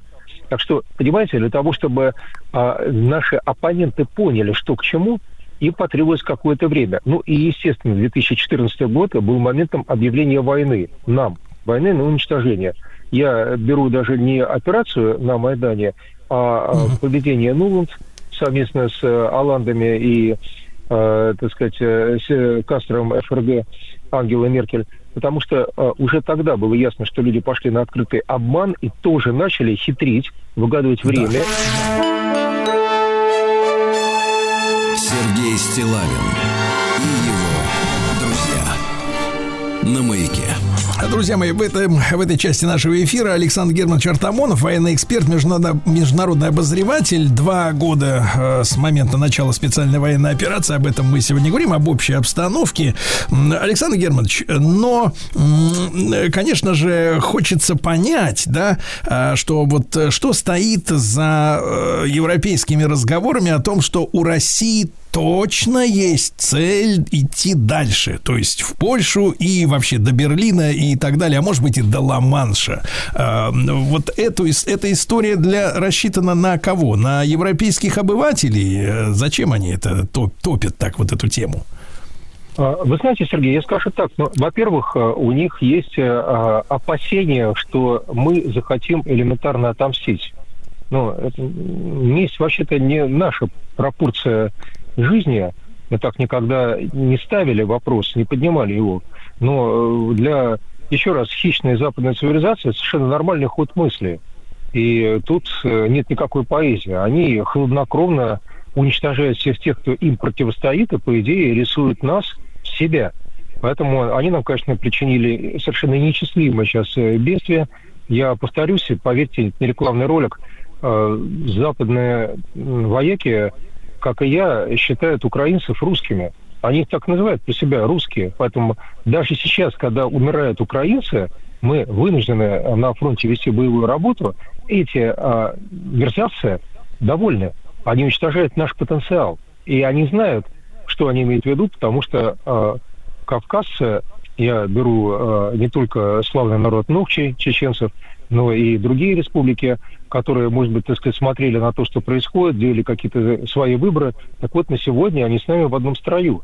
Я понимаю западную мысль, что если завтра украинцы поймут, что с ними сделали, то у нас уже сейчас есть батальон Хмельницкого, возможно, это станет армией имени Хмельницкого, а далее захочется посчитаться. Я вспоминаю покойного Киеву, который мне говорил не раз, вы русские, но я считал, естественно, украинцем, он им был, отойдите в сторону, я так буду расправляться с теми, кто верг мою родину в то положение, в которое она попала, что просто мало никому не покажется. Вот чего боятся западники. Но а, я еще раз э, напоминаю всем, что мы никогда, никогда в истории не двигались дальше своих естественных границ. Именно поэтому я считаю, что у нас держава евразийская, такая же, как Китай, который не выходил за пределы своих границ пять тысяч лет. Китай существует пять тысяч лет. Вот вчера я еще раз беседовал с одним китаистом, это снова для себя э, уже уяснил. Э, непрерывная история. Но мы такие же, может, не пять тысяч лет, но мы в точности такие же, как многие другие восточные э, державы, как Индия та же самая.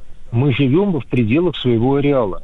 Но западники действительно считают, что их система не удержится. Это не мы будем делать. Но на сегодня они понимают, что другие народы не хочу опять использовать риторику такую большевистскую, но прямо действительно просто на язык, но угнетенные народы, оккупированные народы, они внимательно наблюдают за тем, что мы сейчас делаем, как мы противодействуем. Не все из них нам друзья, многие из них просто выбирают, где, как говорится, а, э, масло толще, где икра крупнее, но это уже другой вопрос. Но на сегодня американцам подчиняются по неволе. А мы сейчас показали, что можно не подчиняться совместно с Китаем, совместно с Ираном, совместно с рядом арабских государств. И в таком случае действительно их власть не удержится, а их власть держится на подчинении. На этом держится доллар, на этом держится вся мировая экономика, и наступит другой мир. То, о чем Сергей Лавров предупреждал буквально осенью прошлого года. Он сказал, границы будут перерисованы. Он имел в виду Ближний Восток, но я беру шире что западники это великолепно оценивают. И еще один аргумент от наших врагов. Салливан, э, советник по национальной безопасности Белого дома, говорил, еще раз повторю эту фразу, я иногда повторяю в эфире, что если мы, то есть они, американцы, потеряем Киев, мы не удержим Европу. Ну, наверное, Салливану виднее, что он имел в виду, я понимаю, то, что в Европе сидят народы, которые сейчас уже начинают выходить на улицу. Потому что им просто плохо. Не то, что не любят, и не любят русских. Им элементарно плохо. Нам не надо ради этого будет оккупировать э, Париж, доходить до Берлина. Да боже упаси. Свои мужики дома пригодятся, не надо их тратить на чужие войны. Не надо наши жизни на это дело изводить. Так это когда-то делалось в царское время, извините. Но, тем не менее, э, логика такая есть. Александр Германович, с вашей точки зрения, американские выборы, да, вот в ноябре этого года, а они станут каким-то определенным рубиконом э, процессов, да, потому что мы понимаем, что мы имеем дело не с там европейцами в самом широком смысле слова, а вот с волей, э, ну, условно говоря, англосаксов, да, там Англии, там Британии и США. Эти выборы, с вашей точки зрения, на что-то повлияют в итоге? Сергей, я убежден, что, конечно же, они повлияют, это станет этапом распада. То есть они хотели распад нам, а похоже, мы можем симметрично, ну, не то, что мы принесем им распад, они сами себе его, его как говорится, принесли, ввиду того, что одрехлели и дошли до состояния, когда организм начинает умирать. А я не уверен, что сразу после этого начнется гражданская война на территории Соединенных Штатов, но что они последовательно одрехлеют еще больше и утратят свою мощь, в значительной степени начнутся колоссальные внутренние проблемы после выборов. Это точно. Потому что обратите внимание на э, дряхлость, дряхлость их лидеров. Даже э, претендент Трамп, как такой молодой претендент, хочется сказать, посмотрите, какой же молодой ему, за 70 лет. Другие вообще, так сказать, наладно дышат. Песок сыпется и из Нэнси Пелоси, и из там других кандидатов. Или если взять э, их так называемых, э, их так называемые молодые кадры, то там же просто отсутствие ума, как такового. А, ну, о Камале Харрис я не говорю, там нечего, кого чего нет, того нельзя считать. Но э, вообще-то кандидаты, которых они пытаются выдвигать, даже на вторых номерах, не блещут ни, ни разумом, ни соображением. Там нету никакого мышления, нету политической биографии.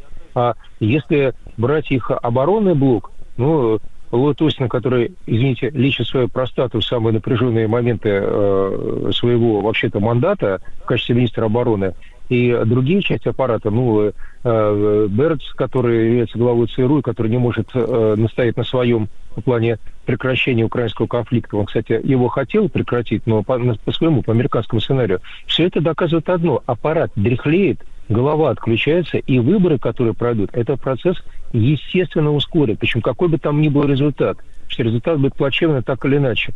У них нет э, внутреннего консенсуса, нету, как говорят социологи, агрегации национальной, то есть некого единства нации. И это хорошо, потому что что для них хорошо, то для нас, конечно же, великолепно. Знаете, по старинной пословице, что для немца смерть, для русского смерть Да, как хорошо. да, Вот да. такой наш Александр Георгиевич, спасибо большое, как всегда. Александр Артамонов, военный эксперт, международный обозреватель. Чуть-чуть поговорили на тему нашего противостояния.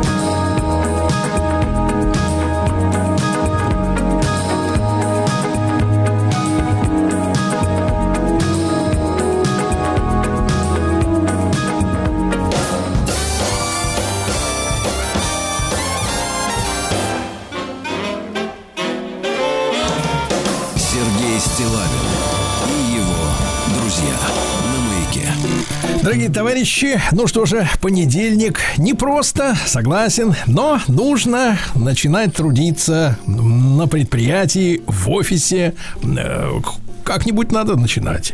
А, а есть вот граждане, друзья мои, которые в офисы и на заводы не ходят, не получают, так сказать, зарплату, э, да, у кого-то, у дяди. А если быть э, точным, что уже 9 миллионов человек это самозанятые. Э, так как это уже внушительная часть трудового населения, которая трудится сама на себя, э, за их благо радеет нацпроект «Малое и среднее предпринимательство». Сегодня мы расскажем о возможностях и льготах, на которые могут претендовать уважаемые самозанятые. Ну и с нами эксперт Общероссийского народного фронта Арсений Беленький. Арсений, доброе утро, здравствуйте. Да, доброе утро, приветствую. Арсений, ну мы как-то с вами уже встречались, я уверен, вы помните, да? Э, как да, раз да. Вот. Да, да, по вопросам самозанятых. И мы должны напомнить нашим слушателям, кто является э, самозанятым. И надо отметить, что э, цифра эта подросла. В октябре мы говорили о 8,5 миллионах человек, а сейчас в нашей стране зарегистрировано уже более 9 миллионов самозанятых. Это вот заметный рост за такой период. Арсений, с чем он связан? А, наверное, в первую очередь то, что регистрация самозанятым очень простая. А, это можно сделать онлайн, не нужно никуда ходить, э, не предоставлять никакие бумаги. И это раз. Во-вторых, самозанятость очень выгодная, э, очень низкие налоги да, там от 4%, если вы предоставляете услуги другим людям, и там 6%, это, если предоставляете услуги организациям, это намного меньше, чем 13% да, подоходного налога. А, и людям это очень э, нравится. Вот, мне кажется, это два самых главных фактора. Плюс э, есть много-много разных программ, в том числе государственных. Вот есть национальный проект отдельный, посвященным малому предпринимательству и самозанятым, где есть различные меры поддержки, консультации. Мне кажется, это все вместе работает. Понимаю, понимаю. Арсений, самозанятые граждане ведь у нас относятся к предпринимателям, и, насколько я знаю, завтра, друзья мои, 27 февраля на ВДНХ э, торжественно пройдет День предпринимателя. А что там будет в целом, Арсений, происходить, и будет ли вот какой-то отдельный блок, посвященный нашей теме, именно, именно самозанятым? А, да, э, можно будет узнать о том, как сейчас развивается предпринимательство, не только количество самозанятых, но и количество ИП, а индивидуальных предпринимателей выросло в прошлом году. И были разработаны и запущены программы поддержки э, от государства для самозанятых и предпринимателей. Э, вот мы там все, наверное, знают о том, что когда ты только открываешь э, самозанятость, тебе дают такой налоговую льготу э, на первый год. Ты можешь по, там, половину налогов не платить э, первое время. Э, мы знаем о том, что в каждом регионе... Да. Так, ну давайте попробуем, давайте да. попробуем, товарищи да. Арс, Арсений, вы с нами, Арсений, еще раз вы с нами, да? Да, да. Алло. Да, да. Да, Арсений, вот чуть-чуть пропала связь, я понимаю, да-да-да, пропал. Давайте вот еще раз про половину налогов, которые можно не платить в первый период э, работы самозанятого. Да, когда открываешь самозанятость, э, государство дает такую как бы налоговую, налоговую льготу на первый период, и половину налогов можно не платить. Хорошая живая экономия, 10 тысяч рублей, очень э, приятно. Также по всей стране, стране открыли центр «Мой бизнес». Э, завтра можно будет э, лично там посмотреть, послушать, узнать истории успеха, поговорить с экспертами, узнать о том, как Центр «Мой бизнес» помогает предпринимателям. Э, Центр «Мой бизнес» можно и физически прийти, да, получить консультацию, воспользоваться коворкингом, какими-то другими услугами. В каждом регионе они свои – Многие регионы придумывают э, свои программы поддержки. И обо всем этом, э, о том, как государство помогает предпринимателям, историю успеха можно узнать на выставке. Там будет очень интересно. Живое общение. Да. Арсений, ну вот в рамках нацпроекта «Малое и среднее предпринимательство» э, поддержка самозанятых является одним из приоритетных направлений развития и поддержки. Э, Какие меры э, вот существуют сегодня? Давайте их напомним. А, Да, А, самозанятые э, это так, э, в основном начинающие предприниматели, да, то есть они могут до двух с половиной, двух, два четыре миллиона в год зарабатывать, сохраняя налоговый режим. И чаще всего у этих людей запрос на консультации. Они хотят узнать, э, как им э, разместить э, свой товар на маркетплейсах, да, как его рекламировать, как найти своего покупателя, э, как сэкономить на чем-то. И в первую очередь они приходят за консультацией. Вот государство дает бесплатные консультации, договаривается с экспертами, с компаниями, э, компаниями, и они рассказывают, как самозанятым э, развивать да, свое дело. Это вот самый популярный запрос. Э, Второе это, э, предположим, э, вы мама предприниматель, у вас дома э, маленький детский сад, и вам в какой-то момент нужно место э, там, распечатать бумаги, э, с кем-то встретиться. Вот в, рамках центра «Мой бизнес» открываются коворкинги бесплатные, да, где вы можете поделать свои дела, воспользоваться там, оргтехникой, принтером, так далее, так далее, тоже очень популярно. А также есть различные программы э, помощи с рекламой, да, есть там с какими-то самыми популярными российскими социальными сетями э, договоренность у правительства и где-то порядка 50% э, скидка на первые размещения рекламы дается. Вот э, такие формы, наверное, одни из самых популярных. Из самых веселых это конкурсы. Например, есть э, популярный, очень популярный конкурс «Мама предприниматель». Э, женщины заявляются на него, и те, кто рассказывает про свои проекты, и победители получают э, прямую грантовую поддержку от государства. Вот приз, да, денежный приз, который можно потратить и на дело, или на себя, да, там таких ограничений уже нету. Ну, чудесно. А, Друзья мои, отдельно хочется выделить созданные, и Арсений их упоминал сегодня уже, центры «Мой бизнес», а, в которые ранее могли обращаться в первую очередь предприниматели, но сейчас «Мой бизнес» работает и как раз с самозанятыми. А, Арсений, вот с какими вопросами можно туда обращаться, в эти центры «Мой бизнес»? Есть э, такие центры открываются в каждом регионе. Э, В каждом регионе есть свои программы поддержки э, предпринимательства. И вот региональные центры «Мой бизнес», они полностью да, пронавигируют, расскажут, помогут, подскажут, э, как такими мерами можно воспользоваться. Э, Есть регионы, в которых есть свои маркетплейсы для самозанятых, созданные государством, они бесплатные для них. Э, Есть э, центр «Мой бизнес», где стоит промышленное оборудование, да, и, например, если вы мастер по какому-то делу, то можете вот таким оборудованием пользоваться. Э, различные другие региональные льготы. Плюс э, федеральная программа, э, национальный проект «Малое и среднее предпринимательство». В центрах «Мой бизнес» находятся специалисты, которые обучены, которые могут рассказать все детали, все нюансы, э, как э, получить меры поддержки, как работать с маркетплейсами, как общаться с налоговой, как в принципе зарегистрировать самозанятость, да, если у кого-то такой вопрос есть, он еще самозанят не стал, но хочет им быть. Э, Вот на все эти вопросы отвечают центры «Мой бизнес».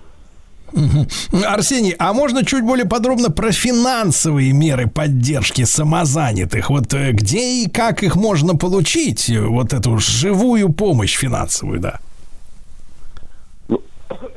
Мы сегодня с упоминали, да, то есть, когда ты регистрируешься как самозанятый, тебе сразу дают там 10 тысяч налоговую льготу. А, Второе – это история с тем, что есть возможность получить социальный контракт. Э, это когда ваш доход э, невысок, да, и вы только начинаете свое дело, то есть программа «Социальный контракт», вы пишете небольшой бизнес-план, несложный, и государство вам э, дает 350 тысяч э, рублей на открытие своего дела. Безвозвратные деньги, это не кредит. Деньги возвращать не надо. А, Также есть э, МСП банк, он это государственный банк, э, его специализация помощь малому и среднему предпринимательству. Там есть различные льготные э, кредиты. Можно зайти на сайт банка или обратиться в центр «Мой бизнес», получить консультацию, как можно более выгодно получить кредит. И также есть различные, вот, например, конкурс «Мама предприниматель», тоже о нем э, говорил, и там денежные призы, э, и вы можете их э, получить, и ничего возвращать не надо, и либо потратить их на свое дело, либо на что-то еще. Вот, наверное, основные. А если самозанятый гражданин, Арсений, э, живет не в крупном городе, да, может ли он получить э, такую же помощь онлайн через интернет? И, куда, э, как вы посоветуете, на какой ресурс нужно для этого заходить? А, Да, конечно, можно получить онлайн. В принципе, самозанятость, она вся онлайн, не нужно никуда носить документы, да, вся регистрация в телефоне. А, Самые популярные сайты для самозанятых – это региональные сайты центров «Мой бизнес», то есть забиваешь там «Мой бизнес Рязань», да, там, или «Мой бизнес», не знаю, Алтайский край, какое-то поселение. И есть Э, Это раз. Второе – это э, сайт корпорации МСП. Это вот государственный банк, который помогает э, предпринимателям. Есть общественные проекты. Вот там наш, наша организация, абсолютно бесплатный сайт э, самозанятость.ру. И там собрано вместе с налоговой службой, Министерством экономического развития в рамках национального проекта вся информация о самозанятости, о льготах, ну, любые вопросы, которые возникают у самозанятых, мы там собрали такой большой-большой глоссарий с ответами э, для людей. А, Арсений, ну вот э, вы уже упоминали, да, что самозанятый платит значительно меньший налог э, со своего дохода, э, 4 или 6 процентов, э, и вроде бы вот это главная поддержка и мотиватор от государства. А Почему же сейчас вот так э, расширяются еще, кроме того, меры поддержки самозанятых? С какой целью? А, ну, во-первых, то, что люди сами да, принимают решение показывать свой доход, официально зарегистрироваться, и государство сейчас старается поощрять это. Помните, раньше нас э, так немного пугали, да, заплати налоги, спи спокойно. Ну вот, а тут э, э, государство считает то, что если человек решил поработать, сам организовать свой труд, платить в белую, соответственно, давайте мы ему поможем в этом деле и идет навстречу. Мне кажется, причина в этом.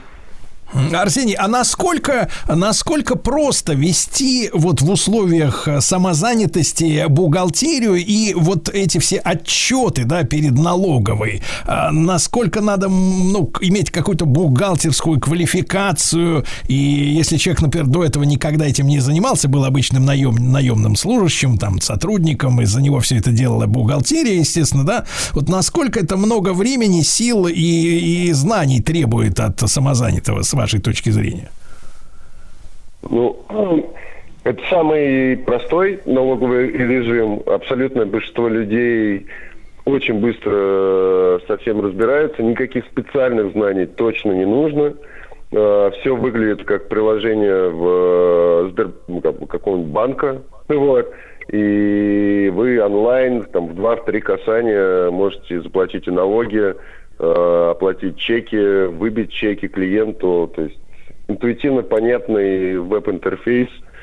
И очень редко возникают у людей вопросы, как это все работает. Почти все сразу разбираются, э, даже без консультаций.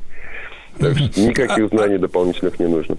Арсений, вы упомянули несколько раз в нашем сегодняшнем разговоре маркетплейсы, да, ну вот эти э, площадки в интернете, да, где происходит э, торговля разными товарами.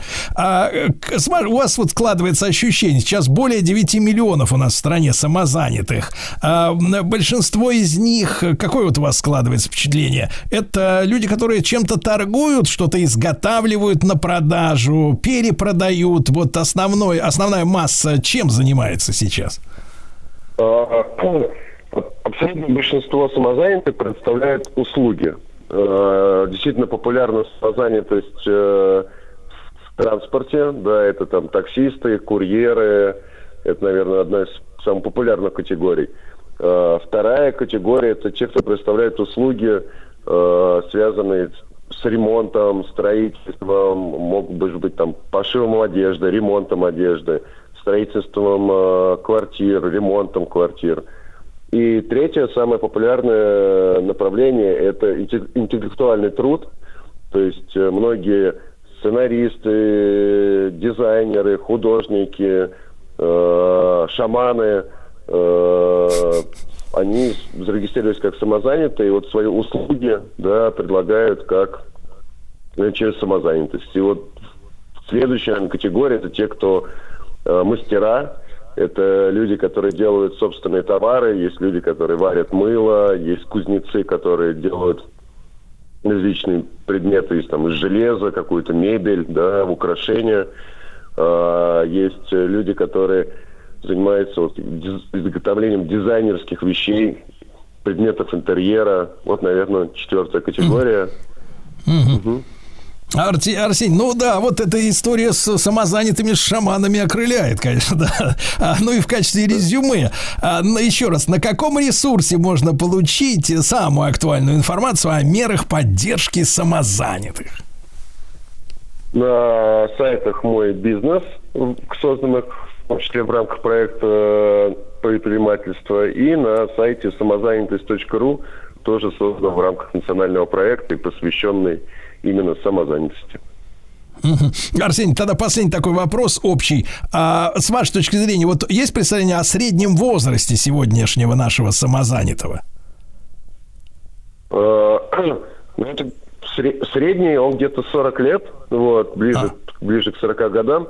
Это связано с тем, что, с одной стороны, очень много молодежи, которые регистрируются как самозанятые, это вот студенты, выпускники вузов. Но и при этом э, самозанятость действительно очень простая, и много взрослого населения, э, мамы и так далее, они тоже регистрируются как самозанятые. Поэтому- Арсений, ну, был очень рад э, встретиться с вами еще раз в нашем прямом эфире. Напомню, что наш эфир э, выходил при информационной поддержке национального проекта «Малое и среднее предпринимательство». Приготовились к съемке. Тихо. Держать свет. Держать свет. Тихо. Начали. В фильме снимались. В главных ролях. В главных ролях. Главные роли снимались. Главных ролях. В главных ролях. В главных ролях. В ролях. В ролях. В ролях. Дорогие товарищи, и о культуре. Вы, конечно же, знаете и без меня, и с нашей помощью о том, что в нашей стране существует знаменитый замечательный проект «Театр в кино», а, который задуман и реализован нашими друзьями телеканалом «Россия. Культура» и дистрибьюторской компанией «Кино Арт Про» для того, чтобы транслировать на больших экранах лучших отечественных э, театральных постановок. Э, Он поддержан Министерством культуры э, и более чем десятком российских э, театров и количество участников этого проекта «Театр в кино» продолжает расти. Э, Девиз э, «Театра в кино» «Театр становится ближе, театр становится доступнее, товарищи». А, Ну и вы знаете, что проект этот поддерживается, я уже скажу, телеканалом «Россия. Культура» и другими нашими телеканалами, радиостанциями, онлайн-ресурсов, ресурсами, которые входят в наш медиахолдинг ВГТРК. ЖК. И новый качественный просветительский контент э, пополнил репертуар ведущих кинотеатров России, э, сетей Каро, объединенная киносеть Формула кино, Синема Парк, Москино и кинотеатры Фонда кино и ведущих вне сетевых кинотеатров в Санкт-Петербурге это Аврора, в Новосибирске это Победа, в Ростове-на-Дону это Горизонт, также партнером проекта является театр HD. Ну и рад вам сообщить, что э, почти, почти забытая опера Джузеппе Верди «Стифелио» э, театра «Новая опера» теперь доступна на экранах в рамках проекта «Театр в кино» э, 26 февраля. Сегодня, друзья мои, состоится премьера киноверсии оперы с элементами хоррора, то есть, ну, перевожу на русский, ужаса, э, «Стифелио». М, Гости театрального вечера в киноцентре «Октябрь» первыми сегодня увидят неизвестную оперу одного из самых известных композиторов на большом экране. Перед показом планируется выступление струнного квартета и выставка костюмов из постановок театра. И зрители затем уже в 60, вы представьте, в 60 городах нашей страны э, смогут погрузиться в готическую атмосферу викторианской эпохи в 200 кинотеатрах э, страны. Да. Ну и сегодня с нами Антон Александрович Гетман, директор театра «Новая опера» имени Колобова. Антон Александрович, доброе утро, здравствуйте. Доброе утро. Э, Антон Александрович, ну вот э, первый вопрос, а, конечно же, о самом проекте «Театр в кино». Э, Что для вас вот этот проект и, как вам кажется, станет ли он популяризатором классики в нашем обществе? Что вы о- об этом думаете? Ну, я думаю, что это замечательный проект. Такой, э, казалось бы, простой, но почему-то раньше никому не приходило в голову это сделать в России. И я думаю, что он станет шире не просто популяризатором классики, а он станет э, популяризатором, если так можно выразиться, музыкального театра и, э, возможно, и драматического театра, и театра вообще. Потому что не секрет, что далеко не во всех регионах Российской Федерации есть музыкальные театры, если говорить о музыкальных театрах. Ну, в силу просто объективных причин.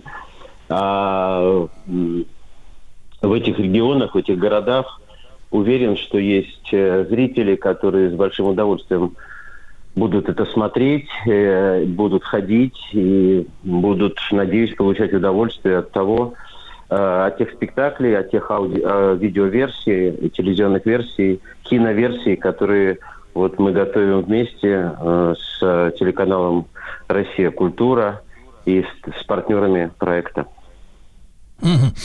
Антон Александрович, а почему выбор пал именно на неизвестную оперу одного из самых известных э, композиторов? Ведь есть всегда соблазн э, ну, снять, да, запечатлеть э, и затем показать на экранах страны, ну, что-нибудь такое уже раскрученное, говоря языком шоу-бизнеса. Ну, вы знаете, мы когда обсуждали с телеканалом «Россия. Культура» возможные э, названия оперные, мы как-то довольно быстро э, согласились и э, на идею с Стифелио. Ну, во-первых, потому что э, театр «Новая опера» исторически, м, с момента его основания э, в 91 году Евгением Колобовым как бы занимался открытием новых сочинений или хорошо забытых сочинений, заслуженно или незаслуженно. Э, И как бы это некоторым образом миссия нашего театра, и из названия это следует.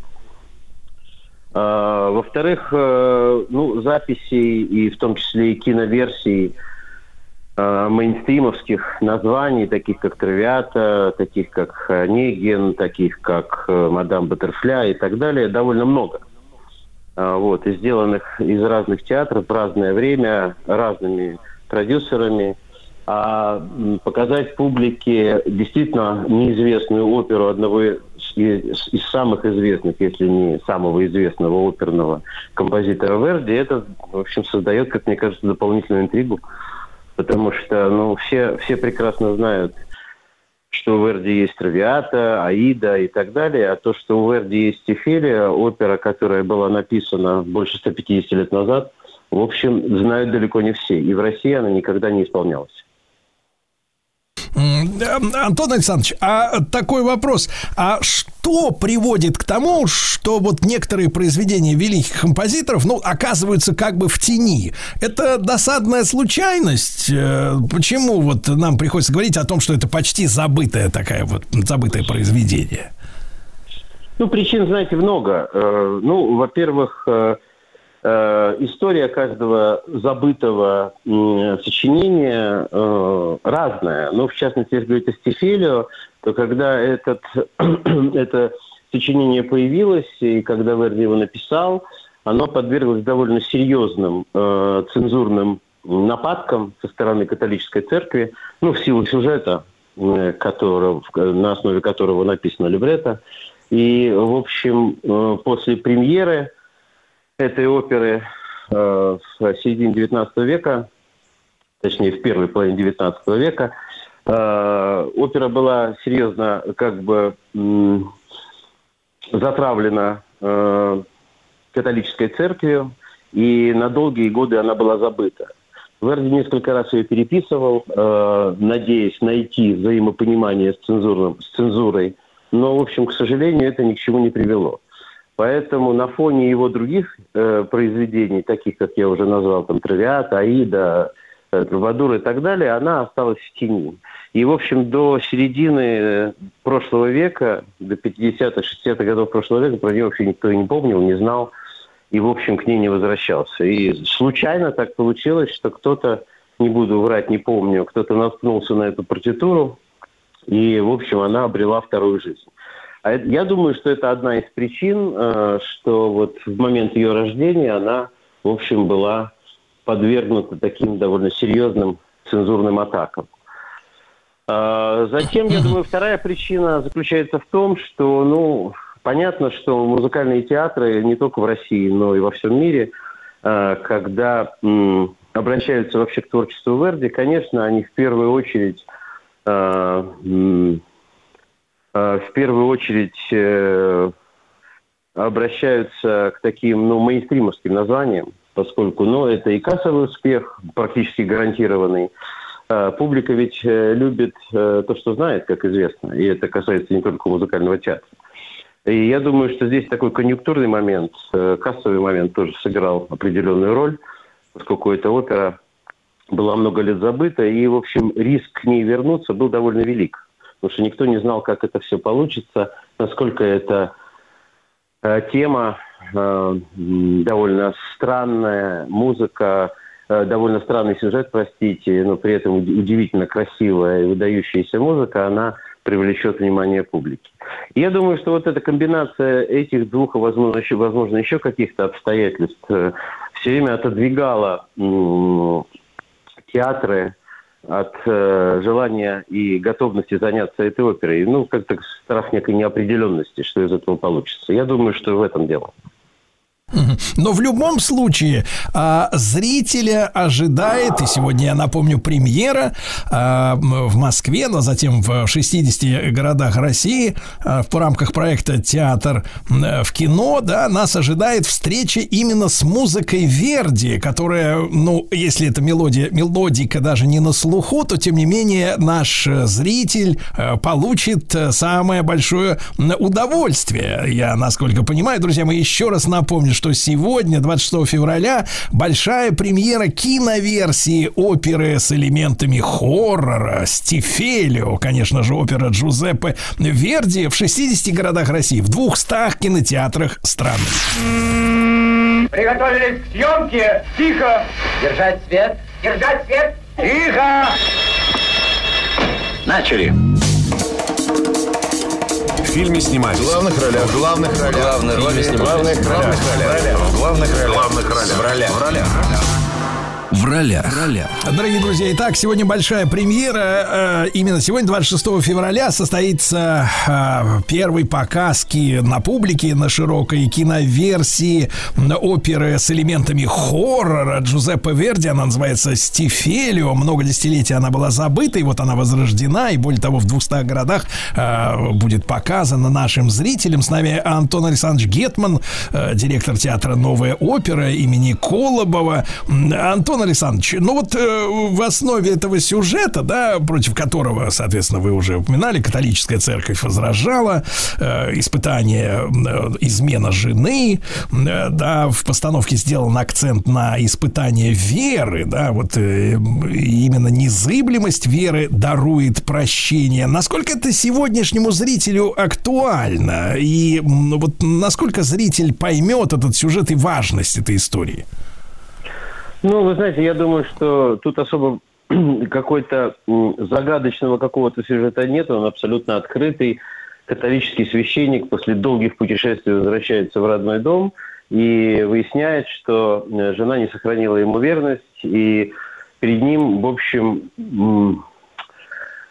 перед ним стоит довольно сложная этическая, моральная проблема, поскольку ну, легко оставаться с верой, пока не ранен сердце.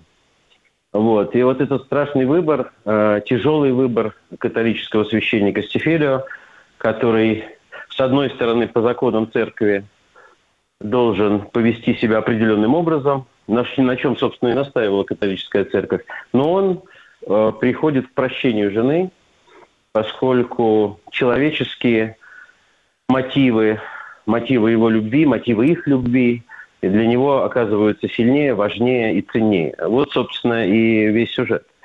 И я думаю, что вообще э, ведь э, измена жены и неверность – это как бы один из возможных, одно из возможных ранений в сердце.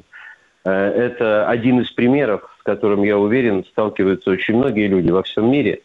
Это может быть что угодно, кроме неверности. И как э, вести себя человеку, который придерживается определенных моральных и этических устоев, э, в том числе и религиозных. И когда ты ранен сердце, как себя повести? И какое решение правильное? Сохранить человеческие отношения с любимым человеком или пойти по протоколу, если так можно выразиться, который установлен обществом, установлен церковью, установлен социумом, но при этом разрушить жизнь себе, разрушить жизнь любимому человеку и разрушить жизнь близким. Я думаю, что вообще любое произведение искусства ведь не отвечает на вопросы, оно их задает. И как бы подобные вопросы, я уверен, возникают в жизни каждого человека во всем мире регулярно. И пример, э, который а, описан, и сюжет, который описан в опере Стефелио, он как бы один из возможных вариантов решения. А правильный он или неправильный, близок он зрителям или не близок, это вопрос каждого в отдельности. Я думаю, что это вневременная проблема, которая существовала и 150 лет назад, существует и сейчас, и уверен, что будет существовать до тех пор, пока живо человечество. Антон Александрович, ну и мы сегодня несколько раз упоминали, что э, версия, киноверсия с элементами хоррора, да, это такой кинематографический термин, м, ужасы. А, в- с вашей точки зрения, вот то, что эту э, оперу Стифелио, э, ее премьера сегодня, друзья мои, э, в Москве, а потом во всей стране, э, вот именно кинематографичность, э, са- сам, сами кинематографические приемы помогли ли этот э, ужас передать э, с каким-то вот на экране, с большим таким, ну, скажем так, э, с большей яркостью, с контрастностью, чем, например, позволяют условия театра? Ну, вы знаете, дело в том, что сама стилистика постановки, э, предложенная авторами Катериной Одег- Одеговой и э, художником Иошпой, э, э, спектакль решен в черно-белой стилистике изначально. Э, еще задолго до того, как э, мы стали участниками этого прекрасного проекта, спектакль был сделан максимально кинематографично. Это черно-белая история э, про это непонятно где существующее поселение людей, неважно, где оно находится. Э, Вот. И м, режиссер, э, э, режиссер постановки вместе с режиссером киноверсии, они как бы, мне кажется, за счет вот именно инструмента, который есть у кино, есть у камеры, есть у э, телевизионного киносвета, они усилили еще этот эффект, когда кажется, что жизнь черно-белая. кажется, что все люди черно-белые. И кажется, что есть только один, и один вариант решения, или черное, или белое. Вот. И мне представляется, что камера и еще как бы подчеркнула вот несправедливость такого подхода, что не все в жизни черно-белое, не все в жизни так просто, не все в жизни так откровенно примитивно. И, конечно, на экране это выглядит очень впечатляюще и, э, и действительно немножко жутковато, э, в особенности, когда развивается этот сюжет. И когда вдруг появляются краски, отличные от черного и белого, э, а они появляются, естественно, на экране в каких-то самых таких драматических моментах, то, ну, возникает такое ощущение некого э, эмоционального шока. Да, да, друзья мои, так, э, сегодня премьера киноверсии оперы с элементами хоррора Стифелев в, в рамках проекта «Театр в кино». Не пропустите.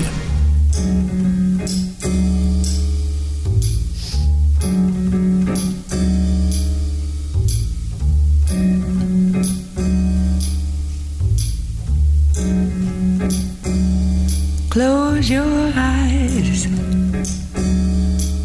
Rest your head on my shoulder and sleep. Close your eyes. And I will close mine. Close your eyes. Let's pretend that we're both counting sheep. Close your eyes. Oh, this is divine. Music play. Something dreamy for dancing while we're here romancing. It's love's holiday. And love will be. Close your eyes. When you open them, dear, I'll be near by your side. So won't you close your eyes?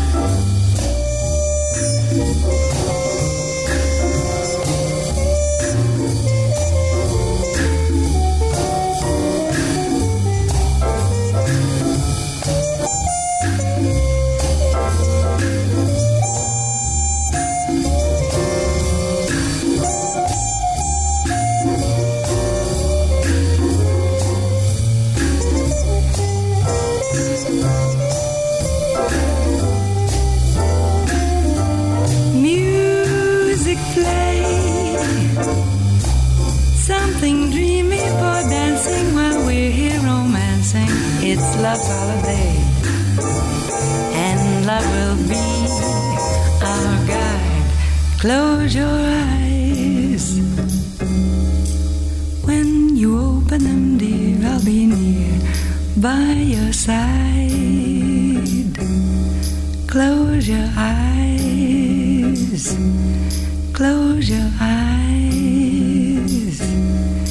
Rest your head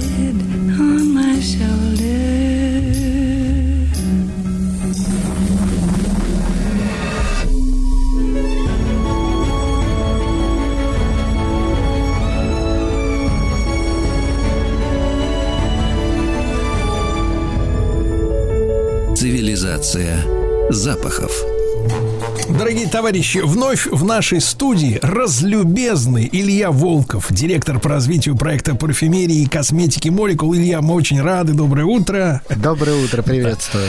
Да-да-да. И сегодня мы продолжаем разговор о дорогих ароматах. Я бы сказал так, богатые тоже пахнут. Да, вот так вот перефразируя. Да, да. А тоже, но не так же. Тоже, но не так же. А может быть и так же. На самом деле, да, действительно, серия последних нескольких эфиров – это стоимость ароматов. Я думаю, этот вопрос, он очень многих слушателей и зрителей, и нюхателей беспокоит. Почему, в общем-то, то, что им так нравится, стоит подчас каких-то совершенно безумных денег. Вот, и я как раз попытался раскрыть, э, в общем-то, эту тайну. Я напоминаю то, что вначале мы говорили о тех самых духах, чья стоимость, она обусловлена, обусловлена действительно какими-то очень-очень редкими компонентами, на производство которых требуется потратить очень много денег, на производство которых требуется потратить очень много усилий, например, технология Jungle Essence, которую, не знаю, требует заброса команды парфюмеров, сборщиков цветов, какие-нибудь джунгли на месте получения экстракта, или использование там десятков тонн розовых лепестков для получения там 100 грамм драгоценного абсолю.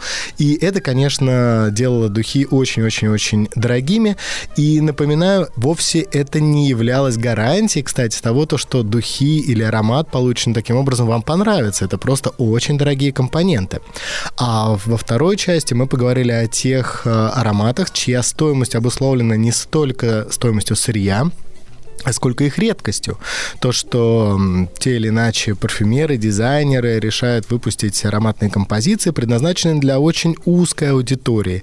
И тогда стоимость э, этих ароматных композиций, она обусловлена очень небольшим выпуском этих ароматов. То есть вместо того, чтобы выпускать там десятки, сотни тысяч флаконов, они выпускают там, ну, 500, ну, тысячу, да, то есть совсем-совсем немного, что, конечно, делает, опять же, себестоимость очень высокой. И не сказать, что они, конечно, много денег на этом зарабатывают, но это такое чистое творчество. И во многом вокруг этого строятся бренды так называемой нишевой парфюмерии, той как раз как какой занимаюсь я и наш проект. Ну а сегодня мы поговорим с вами о других брендах, чья стоимость обусловлена некоторыми другими причинами. И для того, чтобы подойти непосредственно к объяснению стоимости этих ароматов, я на самом деле сделаю такой небольшой исторический экскурс. Экскурс в то, как вообще развивалась парфюмерия за последние сто лет. Вот, ну, да, постараюсь сделать достаточно кратко. Смотрите, получается так, то, что в 20-е, в 30-е годы эм, появляются э, целый ряд э, очень популярных современных дизайнерских брендов. Ну, это, конечно, появление Шанель, Скипарелли, э, там многих-многих-многих других. И как раз эти бренды становятся, ну, одними из самых первых, кто начинает выпускать свои ароматы. Свои ароматы, но надо сказать, что они еще не воспринимали это как бизнес. И, например, та же самая Шанель, она выпускала духи в первую очередь как подарок при покупке своих платьев. Ну, то есть вот приходила к ней там, какая-нибудь дама, да, выбирала там платье или там, знаменитый джерси какой-нибудь, да, и получала в подарок флакончик духов. И история создания первого аромата Шанель, Шанель номер 5, она, в общем-то, показывает, что Шанель, почему он называется номер 5, если кто не знает, то это просто вот пятый флакончик, который показали Шанель Коко. Ей понравился. Ей понравился, и она просто решила, что вот будут, соответственно, эти духи. Поэтому идея того, что за этим ароматом скрывается какая-нибудь мысль, идея там, да, или там история, конечно же, Мысли не было. Мысли не было, были Был чувства. Были чувства, было желание сделать приятно себе и своим, в общем, поклонницам. Но все начинает меняться после Второй мировой войны с появлением, ну, вообще с революцией, которая происходит везде, и в мире моды в том числе, с появлением Кристиана Диора, например, который в 1947 году представил свой стиль под названием New Look. И, в общем-то, в чем его такая революционность, его Кардена, в том, то, что он вот высокую моду ну, что называется, немножко приспустил, да, он стал делать прет-а-порте, ну, то есть готовое платье. Высокая мода подразумевала все-таки прям индивидуальный пошив, что называется. И он э, стал делать... эм, одежду, да, которая вот э, там так, такие пиджачки, облегающие талии, да, подчеркивали ее э, так узость, да, вот округлые плечики, Да там, если короткие. есть талия-то. А в том-то и дело, что он стал делать одежду не для тех, у кого есть талия, а для всех, чтобы сделать эту талию. Вот А, это то вот есть он очень важно. человечеству талию. Талия, Это да. фальш-талия была. Фальш-талия, да.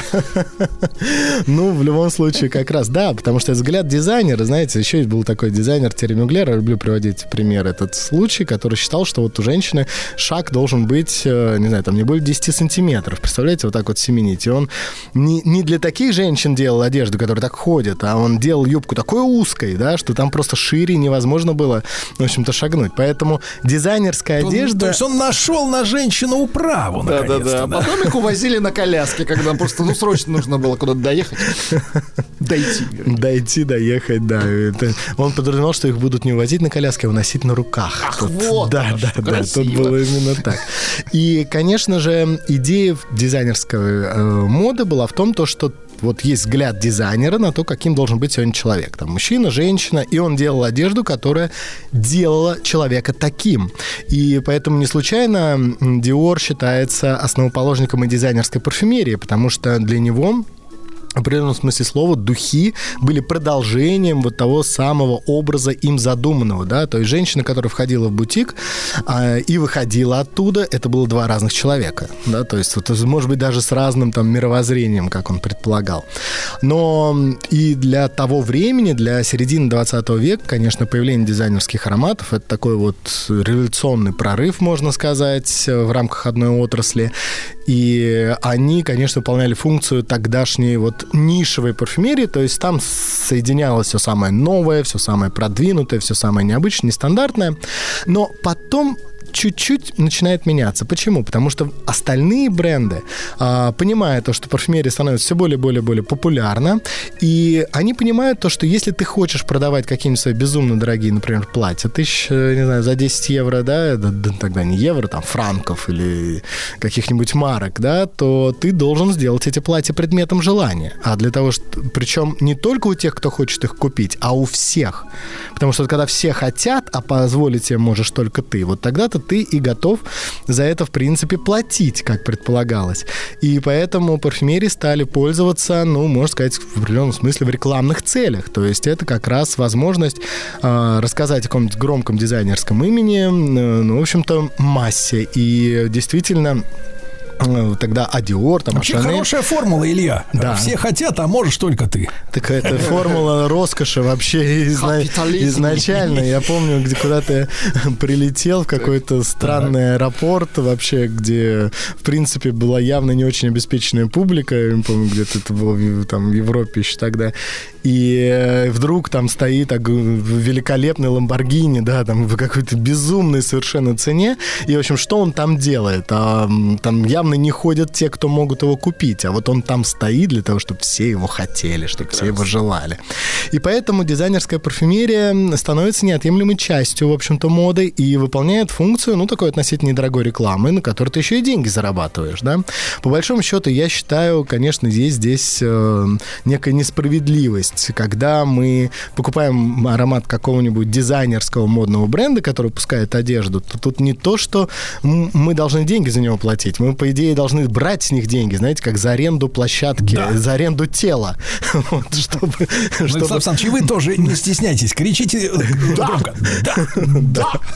Вот. И, в общем-то, стоимость, стоимость этих ароматов, она на самом деле была связана не с их редкостью, не с э, компонентами, которые там используются. Наоборот, компоненты там использовались относительно недорогие и массовые, потому что такой аромат, он, ну, знаете, это не место для экспериментов. Здесь ты должен выпускать аромат, чтобы он понравился нескольким миллионам человек, а тогда ты должен волей-неволей усреднять его, потому что у всех вкусы разные, да, вот всем нравится, не знаю, там, апельсиновый сок по утрам, да, поэтому, ну, цитрусовые прекрасно подходят тогда как аромат этого апельсинового сока Ну, в этих ароматах.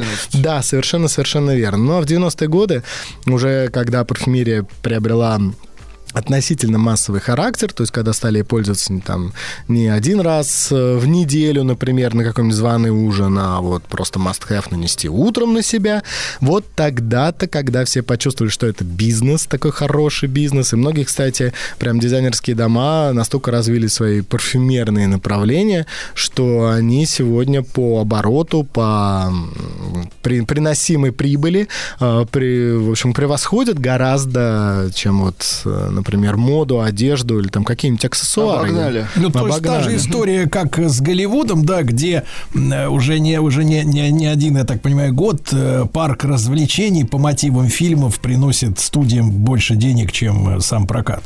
Да, я думаю, что... Я не знал этого, кстати. Я, я знал про Дисней, ну, в каком смысле слова. Ну, вот, да-да-да, это та же самая история. И когда оказался побочный бизнес, да, вот вдруг э, выходит так на свет. И парфюмерия, в общем-то, стоимость э, ароматов вот этих вот, в первую очередь, дизайнерских брендов, она определяется, ну, простите, стоимостью бренда. Ну, то есть э, цену назначают не исходя из, э, там, себестоимости, например, получаемой прибыли, а вот скорее из таких положений позиционирования марки. Да? Ну, То есть так, вот так, это- с кондачка вот так по-нашему. Да. Ну, как с кондачка. Ну, вот решают то, что этот бренд... одежда этого бренда стоит дороже, чем одежда другого. И парфюмерия, значит, тоже должна стоить дороже. И не важно, что в Не, производстве... нам-то, нам-то как Илья рассказывали последние годы, да, что, вы знаете, вот там существует рынок акций, они торгуются, и вот, э, вот это вот, вот колебание, стоимость, это все влияет как раз и на цены, и все это такой механизм. А на самом деле, говорит Волков, с кондачка. Вот так. Не с кондачка, все начинается с определения целевой аудитории, того, сколько денег она готова заплатить за то, чтобы оставаться целевой, в общем-то. Ну, то И- есть, чтобы вытрясти, вытрясти с фраера столько, сколько он отдаст, но не обнищает, чтобы еще раз потом с него вытрясти, да? Платежеспособность кондачка Извини. фраера. Да. Совершенно Кстати, верно. аромат такой дорогой, платежеспособный фраер. Да. Этикетка. Да. Но тут вот, понимаете, это все было хорошо и все прекрасно, но тут оказалось, что куча людей не готова платить просто вот за имя, да, не готовы тем более платить за то, чтобы у них был такой же аромат, как, не знаю, у Марьи Ванны где-нибудь там в бухгалтерии или там, не знаю, у Машки в соседнем классе. И появилась куча людей, причем, э, между прочим, изначально это были те самые люди, которые в, там, э, в 60-е, 70-е годы пользовались этими ароматами, да, грубо говоря, люди, которые получили, стали, ну, носили одежду этих брендов, стали понимать то, что ароматы этих брендов они слышат от своих горничных, и, в общем-то, во многом э, из-за этого появился спрос на что-то нестандартное, необычное, появилась как раз появилась вот та парфюмерия, которая стала называться нишевой, да, то есть это ароматы вот из первых двух категорий, они получили такой импульс к развитию на самом деле, да, и получ- горничным. да, но они, кстати, стали, дос- некоторые из них действительно по цене доступны и горничным, но вот горничной никогда не придет в голову нанести на себя какое-нибудь масло ут, например, да, потому что ей кажется, что это э, что-то невероятное, как, э, не знаю, попробовать какой-нибудь э, не деликатес, да, который ей кажется отвратительным при этом.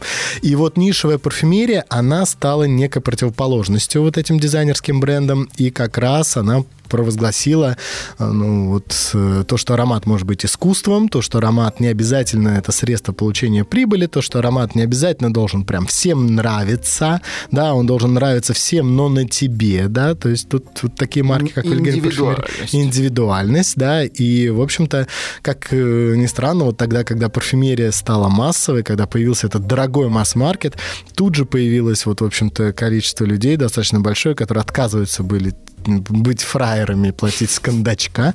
И, в общем-то, стали настаивать на том, что нет, а мы тоже личности, и мы знаем, за что мы платим, и мы готовы за это платить. Поэтому Получается, ш- сегодня пара- парадоксальная ситуация, когда нишевая парфюмерия достигла уже такого развития, что действительно можно найти ароматы ну, по любой стоимости. У нас там в проекте представлено, грубо говоря, от 3000 рублей и до миллиона, да, то есть все это стоит, в общем на соседних полках, потому что есть, э, вот, всег- всегда есть в данном случае возможность выбора, но каждый из э, брендов, он э, в данном случае, по крайней мере, у нас уникален. Мы отказываемся от вот этого скандачка и от фраеров, да, и поэтому мы преследуем цели, чтобы человек выбирал аромат даже не эмоционально, а в каком смысле рационально, понимая, что он хочет с его помощью получить.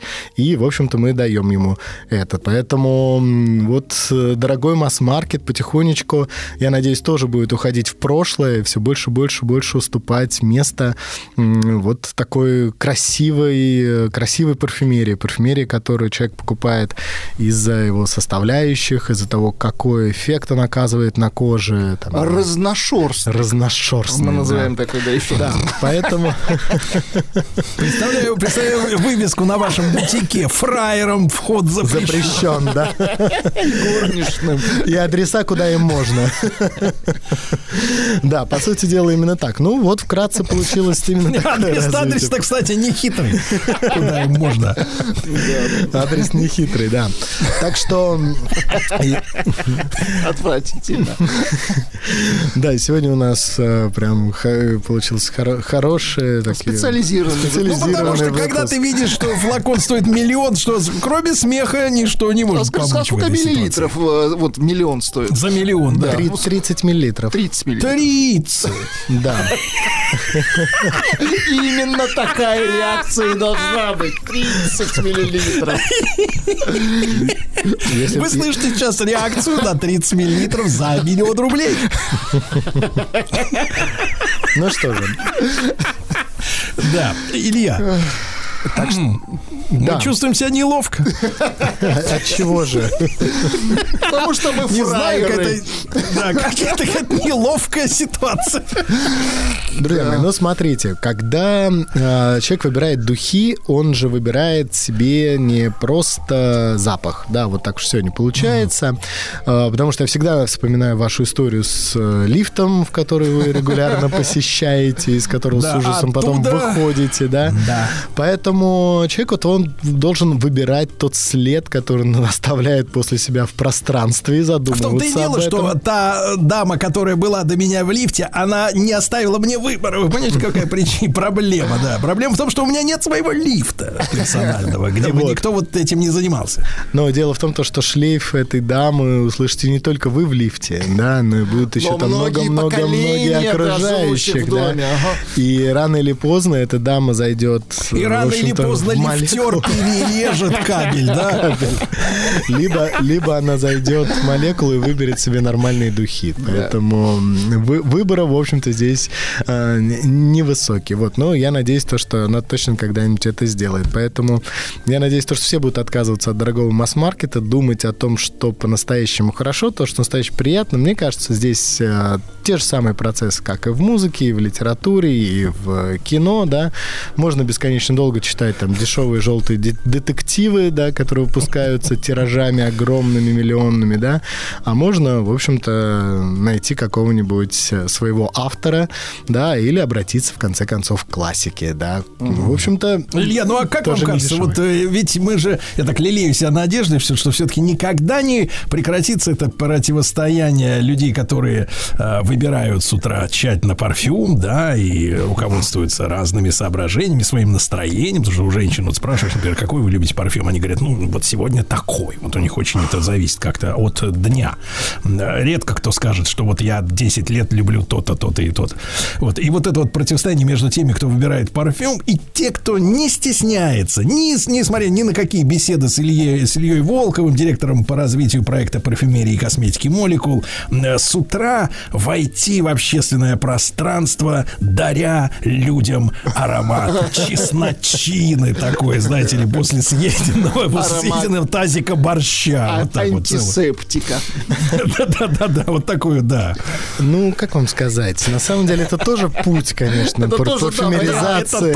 это тоже путь, это тоже путь. Как пел Синатра «My Way», да. Путь о себе заявить. В определенном смысле слова. Дать пощечину всем присутствующим. Вполне возможно, они того достойны.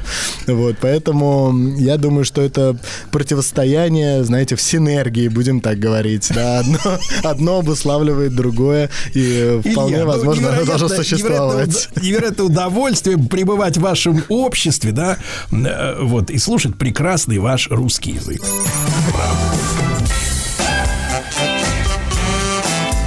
Соль — это белый яд. Так сахар же белый яд. Сахар — это сладкий яд. Ай, Захарна, может, с хлебушком, а? Хлебушек — вообще трава. Еда как лекарство. Друзья мои, э, ну что же, встреча с Екатериной Янг, э, терапевтом, эндокринологом, врачом примитивной медицины, вновь пробуждает нас силы жить. Екатерина, доброе утро. Да, здравствуйте. И э, сегодня наша тема звучит как э, весеннее меню, как кушать. Я перевожу э, на мой понятный язык. Можно, конечно, сказать, как есть, но мне больше нравится кушать. Чтобы пережить смену сезона. И, конечно, в этой фразе есть много такого грустного, что мы все время как-то вот что-то пытаемся пережить, чтобы потом пожить где-то в будущем. Пережить зиму, весну, лето, что-то вот как говорится, на потом, да. Хотя, с другой стороны, вот читаю новости сегодня с утра о том, что э, наши граждане вот э, в большей степени готовы работать только весной. Э, В остальное время они, как бы, не такой производственный подъем он угасает, да. Наверное, в этом смысле и пищеварение надо как-то весной привести в чувство. Екатерина, доброе утро, да. Как-то беседа не клеится. Не клеится беседа. Может быть, вы за нее? Давайте. Да. Вам достаточно на мои вопросы отвечать «да». В общем-то, и все. Это новый тренд. Да. Екатерина, здравствуйте. Да. Не получается, Слушайте, да? давайте мы ее по телефончику попробуем набрать, Сергей Иванович. Конечно, Что- что- попробуйте. что-то вот- Не ее, Ну, а Екатерину. да, что же конечно, её? конечно, Да, извините, да, да. конечно. Давайте попробуйте, конечно. Вы Это, да, тогда я еще скажу от себя, товарищи, что, э, конечно, э, мы нам все время раньше говорили, что к концу зимы че- человек испытывает ав- ав- авитаминоз, что надо питаться. А если, честно говоря, зайти вот э, хоть в аптеку, хоть в овощной отдел, э, у нас, честно говоря, с овощами и фруктами, и БАДами, э, и витаминами круглогодичный порядок. Э, Так что э, жаловаться на то, что к концу зимы закончились, извините меня, витамины, абсурдно. Ну, если закончились витамины, кушайте кислую капусту. В ней есть все, что нужно. В конце И- и концов. Да, и, к- к- и кишечнику будет польза, и витаминов там до, до- до дури. Екатерина, душа моя, здравствуй. Вроде бы я с вами, кажется. Да. Ура, я вас А- слышу. а- А, вам а то мы, а, то мы, а то мы забеспокоились. Все-таки 21 век на дворе. Говорят, 5G будут ставить через год. А вот все до сих Боже, пор вот боже. такая вот бодяга, да. А, Екатерина, так вот, моя сентенция заключалась в том, что вот все время человек как-то вот хочет что-то пережить. Вот смену сезона, вот это зиму. И я сказал о том, что ведь сегодня круглогодично у нас в магазинах, слава богу, доступны э, не только сезонные овощи и фрукты, но и мультисезонные, какие угодно, да? Неужели человеку, человек сегодня чувствует себя обделенным э, необходимыми продуктами питания для того, чтобы не унывать к концу зимы? Ну, слушайте, на самом деле две стороны медали у этого. С одной стороны, то разнообразие, которое мы видим на полках сейчас в магазинах, оно а, заставляет даже порой растеряться. Что выбрать в этом просто каком-то празднике, знаете, вкуса жизни и разнообразия. А с другой стороны, начинаешь читать этикетки, вот, и волосы становятся дыбом, насколько продукты питания сейчас стали пустые. Мы можем, даже на примере тех же овощей и фруктов, мы можем видеть э, огромное количество ярких, крупных, ре- вот, вот формы такие вот прям красивые, прям манящие, и абсолютно безвкусные продукты, потому что они выращены там на технологии гидропоника, когда они выращены не в почве, а вот, вот такие водяные э, системы, куда добавляется что-либо. Э, удобрения, витамины. Ну, в общем, насыщаем. Такая, знаете, получается тот же помидор, как губка, которая впитывает какие-то питательные, а может быть и не очень субстанции. Ну, в общем, пустые стали продукты, которые не имеют нормальной, адекватной нутритивной плотности. Что такое нутритивная плотность, уже тоже несколько раз объясняла. Это сколько на одну калорию продукта приходится полезных веществ. Белков, Екатерина, жиров, углеводов, Екатерина, ну, сма- смотрите, да-да-да, вот эта туфта, действительно, пока маслом ароматным не, за, не, за, не зальешь все это дело по горлышко, есть, конечно, невозможно эти овощи, я согласен с вами, пра- правильно, да, особенно те, кто, например, как и я, выращивал, например, огурчики свои собственные, господи, как его вкусно и кушать там пупырчатого друга моего, ведь он же сладкий, он насыщен, он ярко-зеленый, да, его можно без соли аромат, есть, аромат.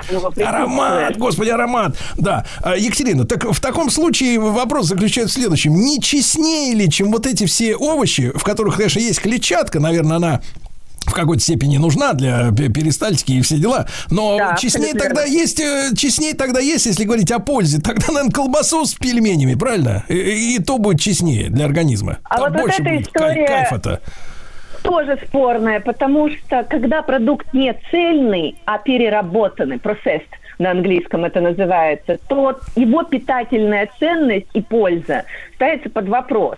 Вот. Более того, даже вот в отношении колбас э, и вот переработанных мясных продуктов, сосисок, сарделек, вот, и прочее, прочее, полуфабрикатов, там, пельмешек, еще чего-либо. Э, были даже исследования, которые допускают, что такие продукты больше предрасполагают к развитию онкологических заболеваний толстого кишечника, нежели если вы просто стейк цельный пожарим, даже несмотря на то, что мы его пожарим. Ну, Замариновать хорошо, можно хорошо, Екатерина, пойдем другим путем. Я вижу, вы стоите плотно на этой вот повестке дня про онкологию, все дела, вот что нас запугивает лет 30 уже этой всей бодягой. Но, ну хорошо, давайте тогда отварим макароны. Э, Вот, и посыпем все это дело сырочком, правильно, крема туда добавим какого-нибудь, э, ну, не знаю, соуса и просто съедим. И я уверен, что это будет полезнее, чем вот эти вот овощи никакие в наших магазинах, дорогущие. Слушайте, ну мы сравниваем мягкое с теплым. Это не совсем корректно. Вот. э, макароны с овощами это абсолютно разные по своим свойствам продукты. Опять же, макароны это не цельный продукт. Это рафинированная мука или там, э, ну, может быть, полезная какая-нибудь относительно цельно. Там это твердых сортов очень часто на упаковках пишут. Еще пишут из э, там необработанная, обдирная мука, э, цельная и прочее, прочее. Но, тем не менее, макароны, я не могу сказать, что это идеально нутритивно плотный продукт. Сказать, что в нем много... Да, это энергетически емкий продукт, там много углеводов. И углеводы это такой, знаете, основной источник топлива. Но с другой стороны, эти углеводы резко будут способствовать э, повышению уровня сахара. Вот. И если вот как раз клетчаткой овощей туда не добавить правильных жиров, белка в эти макароны, э, то скорее это будет вред, нежели польза или какой-то там источник витаминов, микроэлементов, клетчатки, чего-либо. Хорошо. Очень Екатерина, важно. Екатерина, да, да, да, Екатерина, вот смотрите, мы, по- получается, с вами пробежались по современным полкам э, э, супермаркетов.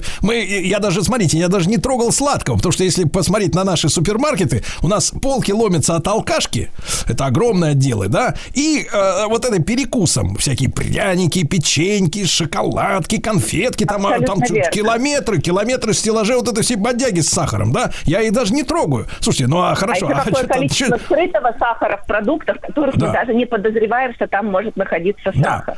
Да, Вот, в это итоге, есть такая проблема. Что кушать-то вот сейчас весной, когда овощи еще нормальные их нет? Что есть, Екатерина? Неужели только Но это стейками зачем питаться вы, с утра вы, вы мне даете просто невозможное, а, возможно, невозможную возможность. Я уже прямо, знаете, в таких эмоциях, потому что тема кулинарной медицины, которая отвечает, что мне съесть а, при моем заболевании, состоянии, при моих желаниях, это вот прямо вот то, что, о чем я люблю рассказывать. Я ежесезонно создаю рационы, которые отвечают потребностям сезона это, человека в этот сезон. Так вот, что необходимо человеку весной?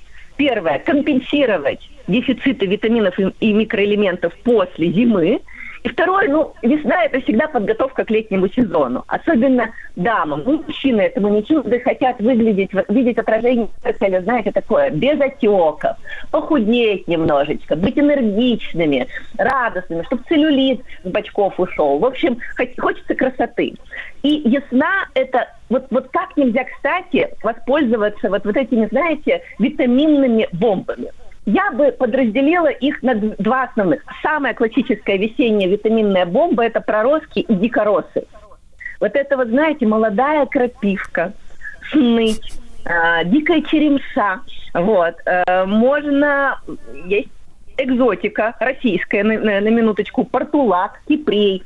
А, И вот все вот эти вот моменты можно, во-первых, это вот когда вообще растения, они ведь не росли не для того, чтобы наполнить нас витаминами. Их витамины и микроэлементы нужны им самим, чтобы вырасти, а, дать цветы, новое потомство. И, соответственно, когда росточек пробивается сквозь землю, ему необходимо огромное количество витаминов и ми- микроэлементов из ко- из которого он прорастает, вот, э, чтобы вот, вот, вот стать полноценной здоровой э, растительной особью. Так вот, вот эти ростки – это концентрация витаминов. И именно весна – это возможность даже запастись, заморозить, переработать как-то, чтобы это хватило как можно дольше.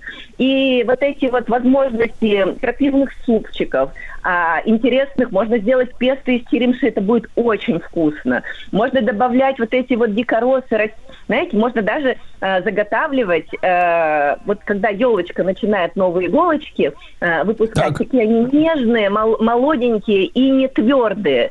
И вот, вот это огромная концентрация витамина С. Вот, витамина С. То есть вы нам, вот там- Екатерина, сейчас предлагаете кушать ель. как ни странно, но добавлять этот элемент, это ре- реально инструмент управления здоровьем. И это очень вкусно. Но мы же добавляем розмарин Я- мясо. Я-то я-то вам.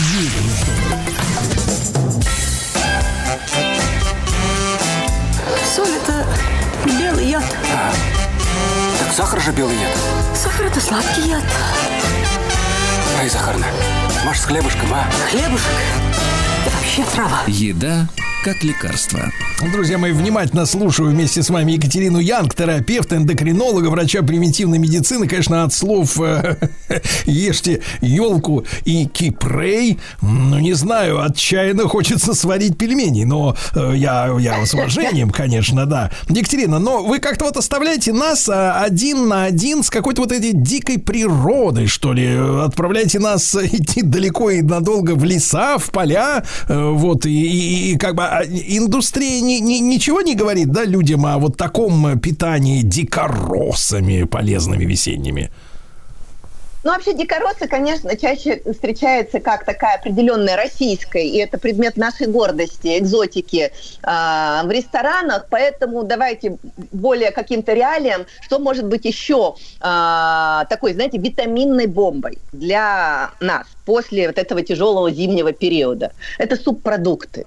Вот это просто невероятно по своей нутритивной плотности блюдо. И, э- и, кстати, одной печенкой и языком субпродукты не ограничиваются. В принципе, это все потроха. Их можно готовить очень-очень вкусно. Это и мозги, и почки, и даже рубец можно приготовить просто невероятно. Вот, особенно если мы используем специи. И главное, вот можно вот эти вот витаминные бомбы э, включать в принципе, в любой прием пищи и понимать, что мы не просто едим интересные, вкусные блюда, но и влияем на нашу красоту, здоровье, а, потому что витамины и микроэлементы, которые в этой еде содержатся, действительно могут нам обеспечить протекание процессов детоксикации так, чтобы не будет отеков, например. Вот. м, Кстати, что еще можно включать весной?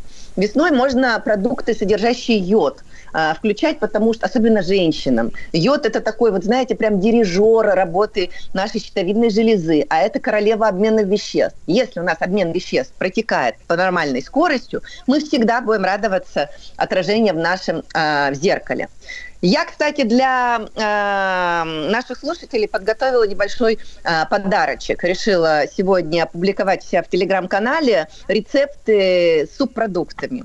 Вот, поэтому можно будет посмотреть, как их можно приготовить очень-очень вкусно, полезно Это, и разнообразить. Екатерина. Екатерина, вы, э, то, так сказать, вот аж- ажитируете за супчик да с потрошками. Вот эта история.